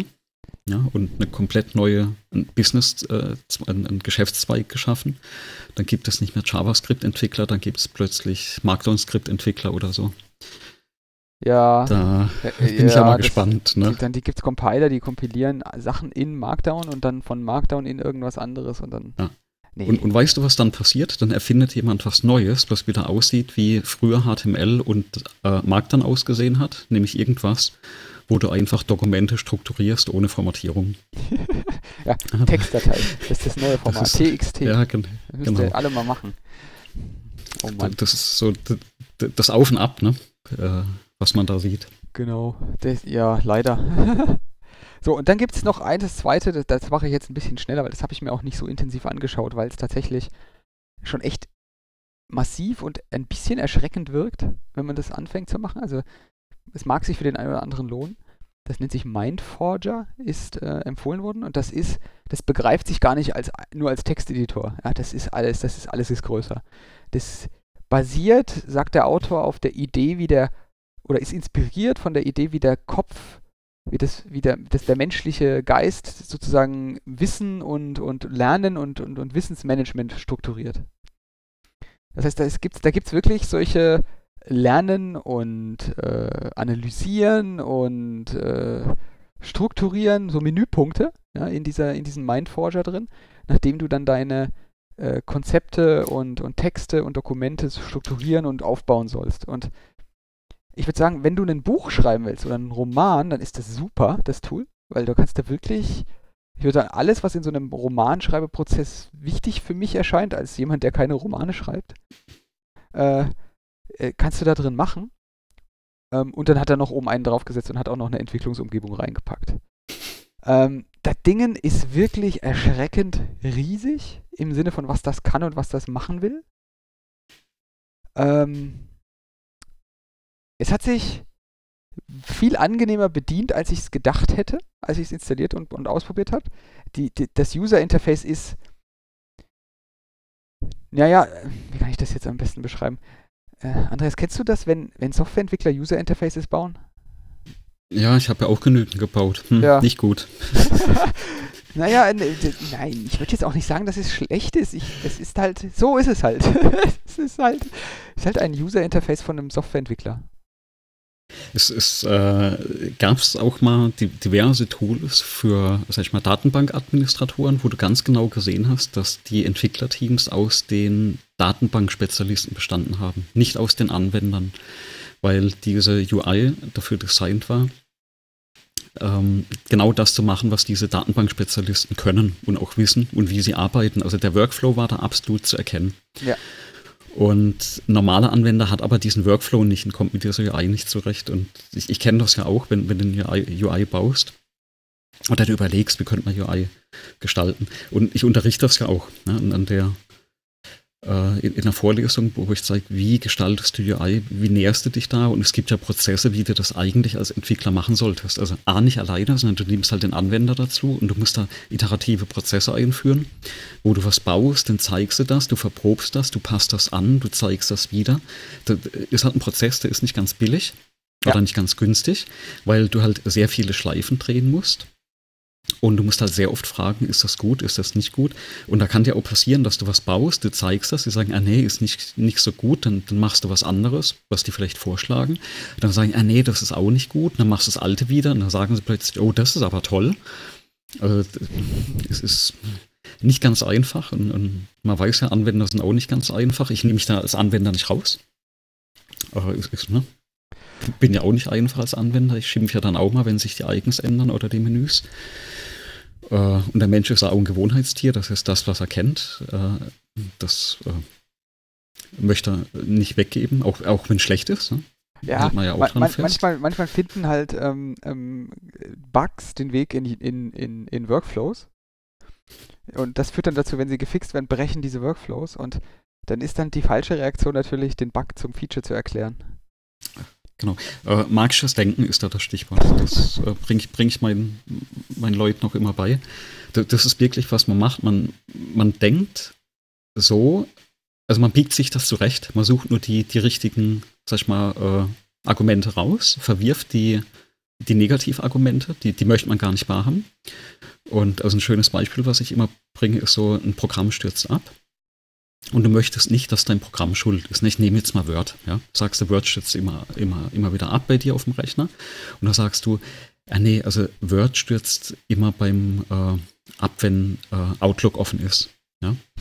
Und dann zeigt dir jemand, ja, nee, guck mal, das stürzt auch ab, wenn Outlook nicht offen ist. Und was dann diesem magischen Denken passiert ist, du suchst dir einen anderen Grund und sagst, nee, das Word stürzt immer ab, wenn, äh, wenn im Hintergrund ein bestimmter Prozess läuft. Ja? Und das, das treibt man wirklich äh, exzessiv. Also der, der, menschliche Verstand, man macht das auch gar nicht absichtlich. Also man geht da nicht hin und sagt, oh, ich, ne, ich suche jetzt Argumente dafür oder dagegen, sondern das macht dein Verstand, weil er möchte nicht an diesen Workflows oder an den Sachen, äh, möchte er nicht loslassen, wo du dich dran gewöhnt hast. Und ähm, man kann sich im Arbeitsumfeld oder auch im privaten Umfeld mal umschauen. Man findet solche Dinge auch bei sich. Ne? Ich ertappe mich auch manchmal, wo ich denke, ah, das wäre jetzt viel besser, wenn, wenn, wenn du das so und so machst, aber ah nee, ne, das, äh, dein, dein Workflow ist schon, schon super und so, ne? Und man muss dann echt über seinen Schatten springen, weil man sagt, nee, ich, ich breche damit jetzt mal mit dieser Gewohnheit und, und versuche das anders zu machen. Ähm, da steckt ja auch sowas drin, dass, also im Pokern heißt das Pod committed. Ne? Wenn du jetzt zum Beispiel zehn Jahre lang irgendeinen Workflow oder auch eine Arbeit, irgendwas aufgebaut hast ah, ja. und sollst das jetzt abgeben ne? und dann sieht man das oder, oder vielleicht auch wieder wegbauen oder ablösen, dann, dann streiken da Mitarbeiter oft oder Menschen oft. Und das, das liegt echt daran, weil du dann denkst, ich habe da zehn Jahre investiert in das System ne, oder in diesen Workflow oder was auch immer. Das, wenn ich das jetzt wegmache, dann war ja die Zeit für, verschwendet. Ne? So denkt man dann unterbewusst. Und, und das, das verursacht so, viel, so, das ist, das ist ja. so eine tolle Erklärung. Das, das macht jetzt in meinem Kopf so viel, ähm, sei das mit Arbeit, sei das mit verschiedenen, äh, weiß auch Usern von, von meiner Software zum Beispiel, die das ist, das macht, das ist so, erklärt so vieles. Ich, ich ja, ja, da steckt noch was drin, was im Kopf passiert. Das ist, äh, äh, wie heißt das, äh, kognitive Dissonanz, glaube ich, ja. war der Fachbegriff dafür. Ähm, das ist zum Beispiel, wenn du, wenn, wenn ich jetzt hingehe, also jetzt auch nach unserem letzten äh, Podcast, der vorletzten Podcast, habe ich überlegt, okay, ich, ich muss mal meine Backup-Strategie überarbeiten. Jetzt habe ich mal geguckt, was ich so bräuchte. Das Mindeste ist vielleicht so eine weiß nicht, so äh, Synology oder, oder QNAP-Kiste äh, mit, mit mindestens zwei Platten, wo ich dann ein Backup drauf spielen kann. Ne? Kostet dann mindestens 400, 500 Euro, ist auch wieder eine Menge Geld. Dafür, dass du halt nur ein Backup drauf hast. Ja? Und ähm, dann kaufst du so ein Ding und dann hast du erstmal ein schlechtes Gewissen, weil du hast ja viel Geld ausgegeben. Und jetzt fängst du an, Argumente zu suchen, die das bestätigen. Ne? Ja. Das heißt, du versuchst jetzt diese, diese kognitive Dissonanz abzubauen. Das heißt, du, du versuchst über positive Argumente deinem Bewusstsein zu sagen, hey, das ist schon gut, dass du das gemacht hast, bis du wieder in so einem psychischen Gleichgewicht bist. Ja, und, und das macht man bei allem. Das ist egal, ob du was kaufst oder eine Entscheidung triffst. Das ist ein Prozess, der passiert wahrscheinlich jeden Tag im Kopf. Ja, da können Psychologen wahrscheinlich ein bisschen besser drüber erzählen. Aber das steckt da auch dahinter, ne, dass du solche Entscheidungen dann versuchst zu rechtfertigen, aber immer nur mit den Dingen, die eben diese Entscheidung rechtfertigen. Dieses kritische Hinterfragen, das ist so ein komplexer und, und sag ich mal, anstrengender Prozess. Und man weiß ja, ne, man geht ja lieber diesen, diesen Weg des geringsten Widerstandes. Mhm. Und man muss das auch wirklich bewusst machen, solche Dinge dann zu hinterfragen. Äh, Gibt es außer Techniken wie diese, diese T-Diagramme, ne, wo du äh, Vor- und Nachteile hinschreibst, dass man das auch visualisieren kann? Weil ansonsten tappst du in die Falle und suchst über diese, diese Positivaspekte.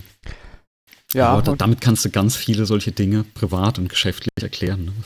Genau, und, und dann irgendwann ja. feststellen, dass du sie zwar erklären kannst, aber es trotzdem äh, nicht dazu führt, dass die Menschen dann sehenden Auges nicht gegen die Wand laufen. Aber das ja. passiert halt dann auch mal. Das geht einem ja selber auch so. Das ist man ja nicht frei. Genau. Aber da äh, kognitive Dissonanz, ne, das ist so ein Grund, warum, warum ich ja unser anderes Thema, was wir noch auf der Liste haben, unseren Fahrzeughack bisher gar nicht angegangen hatte. Äh, ich, ich, kann mal erzählen, wie ich drauf gekommen bin. Wir hatten doch das letzte Mal. Wechseln wir doch einfach zu dem Thema, oder? Äh, genau, ja. Ähm, das letzte Mal hattest du erzählt über deinen äh, Hometrainer, Schrägstrich Fahrradfahren, deine 35 Kilometer am Tag. Ja. Und dann, dann ist so nebenläufig ein Satz gefallen. Es ist äh, unglaublich, wie, wie viel Strom so ein iPhone benötigt, ja, um das aufzuladen. Ja. Und dann habe ich gedacht, ich habe doch auf, auf meiner äh, Liste habe ich ein Ding, ein Thema stehen, das will ich seit Jahr und Tag angehen. Ich wollte mal an meinem Mountainbike einen ordentlichen Dynamo bauen und ein Ladegerät für ein, für ein iPhone. Okay. Äh, ja. Und dann, dann habe ich la relativ lange recherchiert und ich habe eine Lösung gefunden. Und jetzt kommt halt der Punkt, die kostet so um die 400 Euro. Also, oh. ja. Ähm, aber hardware-technisch äh, ist das genial. Und zwar, ich kann es mal erzählen, was da alles drin steckt. Das eine ist ein Dynamo. Also was willst du eigentlich ah. damit erreichen? Kannst du das vielleicht noch mal vorher sagen? Ja, äh, was ich erreichen will, äh, was ich hatte, öfters mal hatte, ist, ich, ich hatte das iPhone genutzt, um äh, beim Mountainbike-Touren, ja. die halt auch mal so einen Tag lang gedauert haben, ohne äh, Battery Pack im Prinzip. Und was mir öfters mal passiert ist, ich habe dann Musik gehört auf dem Gerät, ich hatte so äh, äh, ein, ein, ein Tracking-Gerät an Mhm. Und äh, dann hatte ich zum Beispiel, also sind wie, äh, wie heißt das? Äh, fällt mir gar nicht jetzt, jetzt ein, so ein, einfach so ein äh, Runners Pro oder wie das heißt, gibt es für Mountainbike auch. Das ist dann permanent mittrack. Dann hatte ich noch eine andere GPS-App am Laufen. Das heißt, du hast drei Anwendungen dran laufen, die permanent Strom ziehen. Und in der Regel war mein Handy leer, bevor ich wieder zurück war. Gerade bei so mehrstündigen Touren. Und das ist immer ärgerlich, wenn dir dann so auf dem letzten Viertel äh, A hast du keine Musik mehr, B fehlen dir die Daten. Ja, das heißt, du hattest auch nie so Start- und Endpunkt. Und das hat mich irgendwann eben gefuchst. Und dann dachte ich, Mensch, es müsste doch möglich sein, so äh, ein, ein, Handy auch aufzuladen während dem Fahren. Und dann hatte ich halt schon eine ganze Weile her recherchiert, was es gibt. Und dann ein paar Aspekte. Der Dynamo, der sollte leicht sein und relativ äh, leichtläufig, also nicht allzu viel Kraft verwenden oder aufwenden beim, beim Treten. Und du musst halt genügend Strom erzeugen, dass du so ein iPhone laden kannst. Ich glaube, was brauchst du da? Da brauchst du 1 Ampere. Das reicht. Und, ja, äh, ja ungefähr 1 bis 1,5 Ampere brauchst du. Und ich, ich glaube, die, die kleinen Ladegeräte von Apple, die, die liefern 1 Ampere. Und 5 Watt, glaube ich, brauchst du bei USB, oder? Das ja, genau, 1 Ampere, 5 Volt, Ampere, das sind ja genau. dann 5 Watt. Ich glaube, bei 5 genau. Watt kriegst du bei aktuellen Geräten, also das iPhone 8, da kriegst du gerade so Erhaltung hin im Moment, wenn du denn wirklich genau, das Tracking das, machst und so. Das, das okay. wird ja schon reichen. Ne? Ja, genau. Also Erhaltung wird schon reichen und dann hast du genügend Puffer bei so einem Akku, egal wie kaputt er ist dass du da echt auch mit Batterie wieder ankommst. Und das war so ein bisschen der Gedankengang. Und dann, dann habe ich mal geschaut, was gibt's. Und dann habe ich was gefunden. Und zwar ist das von, äh, ich glaube, Velogical heißt das. Ein Gerät, das nennt sich Dynamo Spezial. Also die haben drei Varianten. Und das ist ein Felgendynamo. Äh, der, der hat ein relativ kleines Rädchen, das an der Felge entlangläuft. Der, der Dynamo ist, ist auch recht klein. So halbe Größe von einer Filmdose, glaube ich. Einer Fotofilmdose. Kennt das heute noch einer? Ich weiß gar nicht. Manchmal so. Äh, die doppelte Dicke von einem Labello-Stift, das müsste man kennen. Oder so eine 9-Volt-Batterie, so ein 9-Volt-Block so ungefähr. Ja. Müsste das, das die Größe haben. So eine, ah, genau. Babyzelle. So Babyzelle. Babyzelle, genau. Äh, genau, die halbieren, das ist so die Größe, die der ungefähr hat. Das heißt, der hat auch nicht allzu viel Gewicht. Und ähm, ich glaube, diese Spezialvariante, die liefert schon recht viel Strom ab 8 km/h. Das heißt, gerade für so ein Mountainbike oder, oder Trekkingbike, wenn du auch mal bergauf fährst, bekommst du schon Strom raus. Ähm, jetzt kommt, also gefertigt, glaube ich, in Deutschland das Ding. Ne? Von daher super. Ähm, jetzt kommt der Haken: 165 Euro kosten die, die drei Modelle. Ja, warum? Das ja, wahrscheinlich, äh, also Kleinserie und äh, wahrscheinlich handgefertigt. Ja. Ist aber jetzt für mich valide. Also wenn, wenn du jetzt so oft fahrst, also überleg dir, du, du fährst jeden Tag deine 35 Kilometer und benutzt das Ding jeden Tag, dann zahlst du im Endeffekt pro Tag 50 Cent für das Gerät. Also wenn du das drei Jahre lang verwendest, wäre das eigentlich kein Thema. Ja, es kommt ja, ja noch was okay, oben drauf. Das, wir ich, sind beim magischen Denken. Genau. Ähm, äh, jetzt kann ich aber mein Handy da nicht direkt anschließen. Und dann hatte ich äh, noch eine Weile suchen müssen und dann habe ich wirklich zwei Geräte gefunden und äh, im Nachhinein habe ich rausgefunden, die sind auch bei dem Hersteller verlinkt. Und zwar gibt es von, von Buschenmüller heißt das, glaube ich auch, auch eine deutsche, deutsche Firma, eine kleinere. Da gibt es was, das nennt sich USB-Werk oder E-Werk. Das sind so die zwei Produkte, die die haben. Und dieses USB-Werk, das liefert, kostet um die 100 Euro. Da kannst du den Dynamo anschließen und das liefert dir dann 0,5 Volt und 5 Watt. Na, damit also wäre Erhaltung ne, gerade so möglich. Und alternativ gibt es halt nochmal bei denen für knapp 200 oder 170 Euro sind das etwas, das nennt sich E-Werk. Da ist dann noch eine Pufferbatterie drin. Und du kannst halt die Spannung, die rausgeht, anpassen. Das heißt, du kannst halt bis 13,3 Volt und 1,5 Ampere kannst du einstellen an dem Gerät. Das heißt, du kannst es quasi für das einstellen, ähm, was dein iPhone benötigt oder zieht. Und mhm. damit kannst du auch mit dem Puffer, das, äh, also soweit der dann voll ist, kannst du da ein bisschen gleichbleibende Spannung liefern, um das aufzuladen. Und jetzt gibt es noch eine Alternative. Das ist, glaube ich, eher was für dich, weil du bist mit dem Lötkolben ein bisschen besser als ich. Ähm, es gibt so einen Minimallader von einer Zeitschrift, Fahrradzukunft heißt die. Da kannst du, glaube ich, so mit äh, ein bis zwei Stunden schwitzen. Ne? Und 10 Euro Wareneinsatz kannst du einen Lader bauen, also einen USB-Lader, der in so eine Filmdose reinpasst. Ne? Mit Kühlblech musst du da reinbauen und mit äh, Epoxidharz ausgießen, äh, damit auch ein bisschen so die, die, die Wärme abgeleitet wird. Mhm. Und da lötest du dir halt deine eigene Platine. Da kommt noch so ein USB-Stecker rein. Und da kannst du dann auch dein Handy reinstecken. Das kann man wohl da auch nochmal ranschalten an das Gerät. Und das ist also entweder das eine oder das andere. Ne, ist die Frage, wie viele Stunden brauche ich zum Löten oder wie oft muss ich das löten, bis es geht? Ist es mir dann 170 Euro wert? Das, das ist so die Frage. Und das ist so ein Hack, der, der steht bei mir echt noch an. Ähm, vielleicht für nächsten Sommer baue ich das Ding mal. Ja, das wie viel, wie viel, ähm, wie viel Last erzeugt das denn gefühlt? Hast du das, also hast du da Zahlen? Das steht auf der Seite. Ich habe jetzt die Webseite mal aufgerufen, die jetzt auch in der äh, Beschreibung steht. Von der, der, dieser von dem, Dynamo? Von dem Dynamo, genau. Der macht ja dann irgendwie äh, ganz schön, der muss ja, der muss ja, damit da was rauskommt, auch ganz schön was abgreifen. Und damit er was abgreift, also 6 Volt, 1,5 Watt steht hier. Und 1,5 genau. Watt ist ja schon äh, ordentlich. Das ist ordentlich, ja. Also womit das ja beworben wird, ist ja, dass, das Gerät relativ le le leichtläufig ist. Also relativ wenig. Warte, okay, da kommt nicht viel raus an. Das relativ wenig Widerstand hat. Das ist, ja. Der Widerstand ist, ähm, das reicht, ja, das ist nicht viel. Nicht viel Widerstand eigentlich. Ich bin tatsächlich drauf gestoßen damals, als ich ein Dynamo gesucht habe, also neben dem Gewicht wirklich äh, nach dem Aspekt gesucht habe, mit möglichst geringem Laufwiderstand. Weil was natürlich hässlich ist, gerade beim Mountainbiken, wenn du da fährst und fährst berghoch und hast ein Dynamo an und der, du spürst den manchmal. Ne? Das war für mich auch öfters früher ein Grund, bevor es diese ähm, Batterielichter gab, wo ich noch einen richtigen Dynamo dran hatte, dass du den, wenn du hochgefahren bist in einem niedrigen Gang, dass du den Dynamo weggeschaltet hast, also weggeklickt hast. Ja, wie viel, den, wie viel, fährst ne? du denn so bergab eher? Also ist das 50-50? Kommst du wieder auf derselben Höhe an, wenn du fertig bist? Weil du also könntest ja auch, äh, dann, ich hätte jetzt ans Bastel-Ding, hätte ich jetzt eher gedacht, dass du sagst, naja, ich nehme da so einen Dynamo, der mal ordentlich was zieht, der mich vielleicht auch bremst. Und dann schalte ich den halt nur dazu, wenn, äh, wenn du Berg runter wenn ich Berg runter fahre. Das heißt, das Ding er erkennt, aha, jetzt geht's offensichtlich, geht die Luzi ab. der zieht vielleicht sogar noch an der Bremse, ja, oder die, quasi die Bremse hat zwei Stufen, eine Stufe Rekuperation und eine Stufe äh, richtig bremsen, mechanisch bremsen. Ja, ja. Und, und, und in dem Moment, wo du die Bremse ziehst, konnektierst du dann halt mechanisch den, den Dynamo da drauf. Ah, das wäre die Deluxe-Bastelversion, ne? Also das wäre die High-End-Ausbaustufe. In, inzwischen würde es für mich gehen, weil ich ja hügelig wohne. Das heißt, ich muss, also ich wohne oben, das heißt, ich muss erstmal runterfahren und am Ende immer wieder hochfahren. Früher war das bei mir äh, eine oberrheinische Tiefebene. Da war halt flach. Ne? Ja, da flach. bist du äh, Cross-Country gefahren, das heißt über, über Stock und Stein. Aber selbst da musst du mal bremsen. Äh, da musst du hauptsächlich treten. Ne? Also, da, da, da ist da we- wenig, wenig, wenig Grund. Da fährst du auch extrem langsam. Also da hast du manchmal noch nicht mal diese 8 km/h hinbekommen, wenn du da äh, durch die Felder fährst. Ja, 8 km/h stimmt. Oder durch den Wald fährst.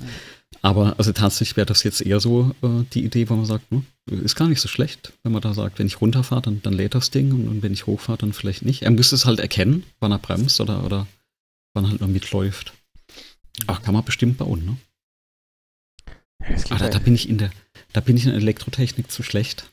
Da, Ich glaube, man fährt nicht lang genug. Hast du mal ausgerechnet, wie, wie lange du fahren müsstest bei dieser äh, geringen Erzeugung von Energie? Weil das, du hast ja auch Verluste da auf dem Weg und wenn da jetzt bloß irgendwie äh, 1,5 Watt wirklich rauskommen, du brauchst ja eigentlich 5 Watt irgendwo drauf. Also 6 Volt ist jetzt relativ nah an den 5 Volt, die du brauchst.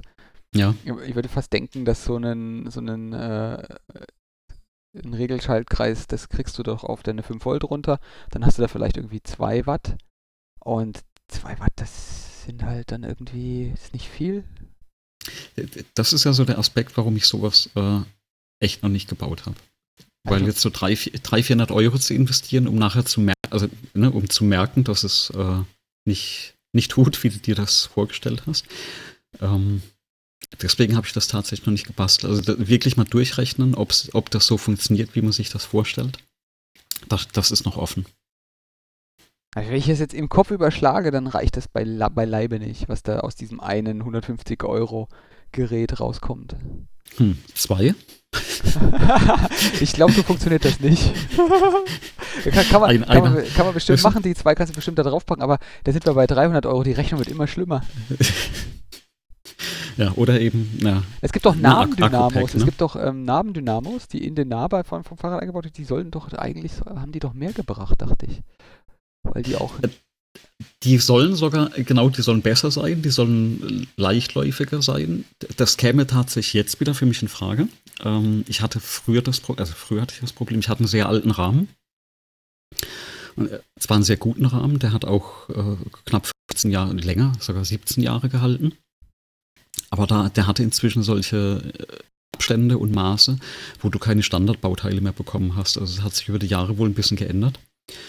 Und das war immer sehr viel Bastelarbeit und gerade bei den Reifen und alles, was, also ähm, auch bei den Bremsen, habe ich immer so auf ältere Modelle ausweichen müssen. Und das wäre auch wieder so eine reine Bastellösung gewesen. Und, Ja, aber ich will das jetzt halt, festhalten, äh, ac- according to Wikipedia ist in Deutschland Nabendynamo festgelegt für Lichtanlagen. 3 Watt bei 6 Volt. Okay. Das ist schon jetzt mal gleich das Doppelte. Ja. Und 3 Watt bei 6 Volt, das klingt jetzt tatsächlich schon wie was, wo man, da, da würde ich mich jetzt schon noch in die Nähe von einem Telefon getrauen. Mhm. Das klingt, als könnte man da zumindest mal theoretisch irgendwie ein GPS betreiben oder vielleicht nicht laden, aber doch wenigstens erhalten. Ähm, es glaub, reicht ja schon, genau, es reicht ja schon, wenn das Ding nicht komplett leer läuft. bloß so ein das Telefon, und Telefon. man muss sich halt vor Augen halten, ne? so ein Telefon verheizt halt sehr schnell, wenn es wirklich genutzt wird, Display an, Ja. 8 Watt ohne Probleme. Und da, da, das musst du halt dagegenhalten. Du kannst es halt höchstens Mhm. aufhalten am Ende. Oder das ist ein sehr äh, effizient arbeitendes Gerät, das soll es ja auch geben. Oder wie du eben sagst, man, man wird ja mit der Zeit besser. Ja, das, äh, wenn dir der Weg ausgeht, hilft das nicht. Also ich, ich ist tatsächlich ist es, ist es erschütternd. Ich weiß nicht, habe ich nie ausgerechnet und nie nochmal gemessen. Äh, wenn ich dieses, wenn ich an mein Fahrrad hier im Haus, ähm, an diesen, an diesen Ergometer-Ding da, äh, der hat ja so eine Magnetstrombremse. Das heißt, da stelle ich Ja, halt auch mhm. echt eine Wattzahl ein, die ich als, ja. als Last auf die Füße kriege. Und wenn ich die Wattzahl einstelle, wo es für mich angenehm ist. Ich rolle da und, und ich, ich mache das so vor mich hin. Und ich stecke dann ein Gerät an diesen USB-Stecker da dran. Ich bin mir 100% sicher, dass das, dass das aus dem Gerät kommt. Ja? Mhm. Und das ist, wenn das, wenn, wenn, wenn, wenn ich da ein, ein was weiß ich, ein E-Book-Reader ranstecke, der voll geladen ist, dann ist das zu spüren, aber kaum. Ich kann auch mhm. so einen, so einen, so einen USB-Ventilator, kennst du, so aus dem Scherzhandel ja, oder so, ja, ja. kannst du dran stecken, das funktioniert auch. Da merkst du auch einen Widerstand, der ist schon ordentlich, ja, für so einen USB-Ventilator. Mhm. Aber wenn du ein iPhone dran steckst, dann ist aus. was das da, das, das, das da rauszerrt, das ist schon echt ui, Also das ist, also ich würde sagen, da, da, musst du auf jeden Fall ein paar äh, Wattstufen runterschalten was die Last von, an, von, von, von dem Gerät her angeht, damit du das wieder auffängst, was da, äh, was du da an USB rausziehst. Oh Mann. Aber bau, baust du das jetzt, was du da jetzt gesagt hast, oder nicht? Wo wir, jetzt, wir waren jetzt bei, bei magischem Denken, kognitive Dissonanz. Wie sieht's aus? Na, also so, äh, entweder löse ich mir mal diesen, äh, löte ich mir mal diesen Minimallader. Ne, das, den musst du äh, wasserdicht kriegen, so wie ich den jetzt auf dem Bild hier gesehen ja, ja, habe. Der ist, ja, ja, das, das, das Ding gießt du aus mit Epoxidharz, dass da kein Wasser reinläuft. Ich bin dir auch sehr sicher, ähm, dass er geht, wenn du das machst. Ja, bei 10 Euro kann man auch zwei, drei bauen. Äh, oh. Das, das, tut nicht weh. Ähm, oder eben so dieses USB-Werk oder dieses äh, E-Werk, was es gibt, weil das finde ich halt wieder spannend, weil du irgendwas ranklemmen kannst und du halt erstmal diesen Puffer aufladen kannst. Das ist auch nicht ganz doof. Im Prinzip hast du dann ein Akku-Pack, was du halt am, am Rad an, ranbaust. Ja, liefert Aber dir auch halt ungefähr zweieinhalb, äh, zweieinhalb Watt würde ich sagen. Mhm. Also wenn ich jetzt hier sehe 5 Volt, 500 Milliampere. Ja. Und äh, aber tatsächlich den, den Nabendynamo, ne, da, da muss ich nochmal gucken. Nochmal schauen, ob es da vielleicht tatsächlich was Besseres als den äh, Felgendynamo gibt. Ich weiß gar nicht, ob man den, ob man den raus, also disconnecten kann mechanisch, sodass der gar keinen Widerstand mehr hat, wenn man da. Das wäre ja toll, ne? Also so genauso wie, äh, wie, wie, wie gesagt, du willst halt Ding halt irgendwie bergab willst du dazu haben und berghoch halt nicht. Ja, vielleicht kann man die ja tatsächlich abschalten. Also ähnlich wie bei den Federgabeln, das, das habe ich ja auch direkt am Lenker, wo du die Federgabel ein- und ausschalten kannst, na, mechanisch. Wow, sowas gibt's? Ich, ich ja, ja, das gibt's. Ich, ich hatte eine, ähm, da war das eben an der Federgabel, dann hast du dich vorne überbeugen müssen. Ähm, das ist bedingt gut, ne, gerade wenn du bergab fährst oder so und dann hat man die Federgabel ähm, fixieren möchtest, dass es halt nicht mehr federt. Bis du das bergauf fährst, ne? da ist es ja dann relevant. Genau, wenn du, ein, du wenn, wenn Kraft du immer verlierst. Kraft rein federst. Ja, und da ist es schon äh, angenehmer, äh, also es ist im Prinzip ein kleiner Hebel ähm, am Lenker und da ist ein, ein, ein, Seilzug dran und damit kann ich es einfach remote steuern, ähnlich wie bei der Bremse, ähm, umschalten und dann ist das Ding fixiert. Oder äh, du schaltest zurück und, und dann geht die wieder auf und dann federt die auch wieder schön. Und ah. dann musst du halt den Lenker nicht mehr loslassen. Und gerade wenn du sehr, sehr langsam fährst oder fast stehst, äh, ist es halt geschickt, ähm, dass du das da direkt äh, am Lenker umschalten kannst, nicht loslassen musst. Weil sonst steigst du um und dann hast du Glieds unten und wenn du eh langsam fährst, ein bisschen die Füße draußen hast und äh, der eine oder andere kennt das vielleicht, dann liegt man auch mal im Gras oder ja, das gehört dann auch dazu. Ja, das ist nicht gut. Um, ähm, aber, aber. Ja, ja das, das gehört zu dem Sport dazu. Ja, ich habe ja gar kein, ich habe ja aktuell gar kein äh, verkehrstüchtiges Fahrrad, glaube ich. Ja, also ich bin, ich bin so der, ich bin, also für, für die Fahrräder draußen in der Welt bin ich mir eher äh, aufgrund der Wohnsituation äh, natürlich Mountainbike, ähm, weil hier so gibt es zwar Straßen, aber da will ich nicht fahren. Also fahre ich normalerweise über Stock und Stein über mhm. Felder und Wiesen, direkt hinter, hinter einem Haus oder durch den Wald. Und da ist ein Mountainbike ähm, angebracht und das Mountainbike, was ich jetzt hier habe, das ist alt genug, dass ich noch äh, doppelt so schwer war, wie ich jetzt bin. Und das bedeutet, das Fahrrad ist halt einfach irgendwie von der Federung, von allem, was da drauf ist, irgendwie so ausgelegt wie für jemanden, der doppelt so schwer ist wie ich. Äh, und das ist halt alles nicht so. Das funktioniert alles nicht mehr so, ist alles alt und dann sind auch Platten immer, also Reifen immer platt.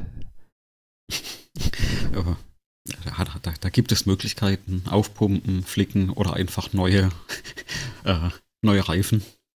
Ja, ja, ich, ich habe ich hab, ich hab bei dem Fahrrad sogar, glaube ich, mal nachgefragt, wie, was es denn neue Reifen gekostet hätte. Und das war dann irgendwie neue Räder mit Felge wären teurer gewesen, wie wenn ich ein neues Fahrrad kaufe. also so, so, absurd das ist, also auch mein altes Rad äh, mit dem alten Rahmen, den ich hatte, Ähm, da, da, war auch vom Händler die Aussage oder von der Werkstatt die Aussage, wenn jetzt nochmal was kaputt geht, also nachdem ich mal die Federgabel habe tauschen lassen, hat er gesagt, wenn es nochmal kaputt geht, also egal ob Schaltung oder Bremse, da ist es günstiger, man kauft dann komplett Neues. Hm. Ähm, ja. Weil dann hätte man alles tauschen müssen. Und wie gesagt, wenn halt diese bestimmte Abstände nicht mehr passen und du halt überall eine, eine, eine weiß ich, so eine Zwischenscheibe oder so einen Abstandshalter reinbauen musst, dann, dann ist alles nur so ein bisschen Flickwerk. Und jedes Mal, wenn was kaputt geht, hast du immer den Ärger. Und ja, da gab es bei mir dieses Jahr auch Neues. Aber wie gesagt, deswegen, ne, ich habe gar nicht an den Nabendynamo gedacht. Da denke ich, muss ich nochmal recherchieren. Ich fahre zu wenig und zu, und zu unregelmäßig, dass ich hier, äh, dass es sich rechtfertigt, dass ich ein physikalisch für draußen Fahrrad äh, aufmotze. Genau, aber dafür hast du ja noch ein anderes Projekt, ne? Dein, dein Futterautomaten Aquarien-Hack.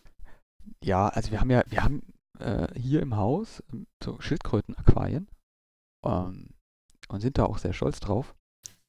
Und wenn man in Urlaub fährt, dann will man ja auch Kröten füttern. Und das will man ja nicht immer nur durch Lebendfutter machen. Das ist ja auch gemein für die, die da verfüttert werden. Ähm, deswegen gibt es schon länger die Idee, man, dass wir doch irgendwie so einen Futter, einen Weg finden, wie wir dieses Schildkrötenfutter da portionsweise zustellen, dem Tier zur Verfügung stellen. Mhm.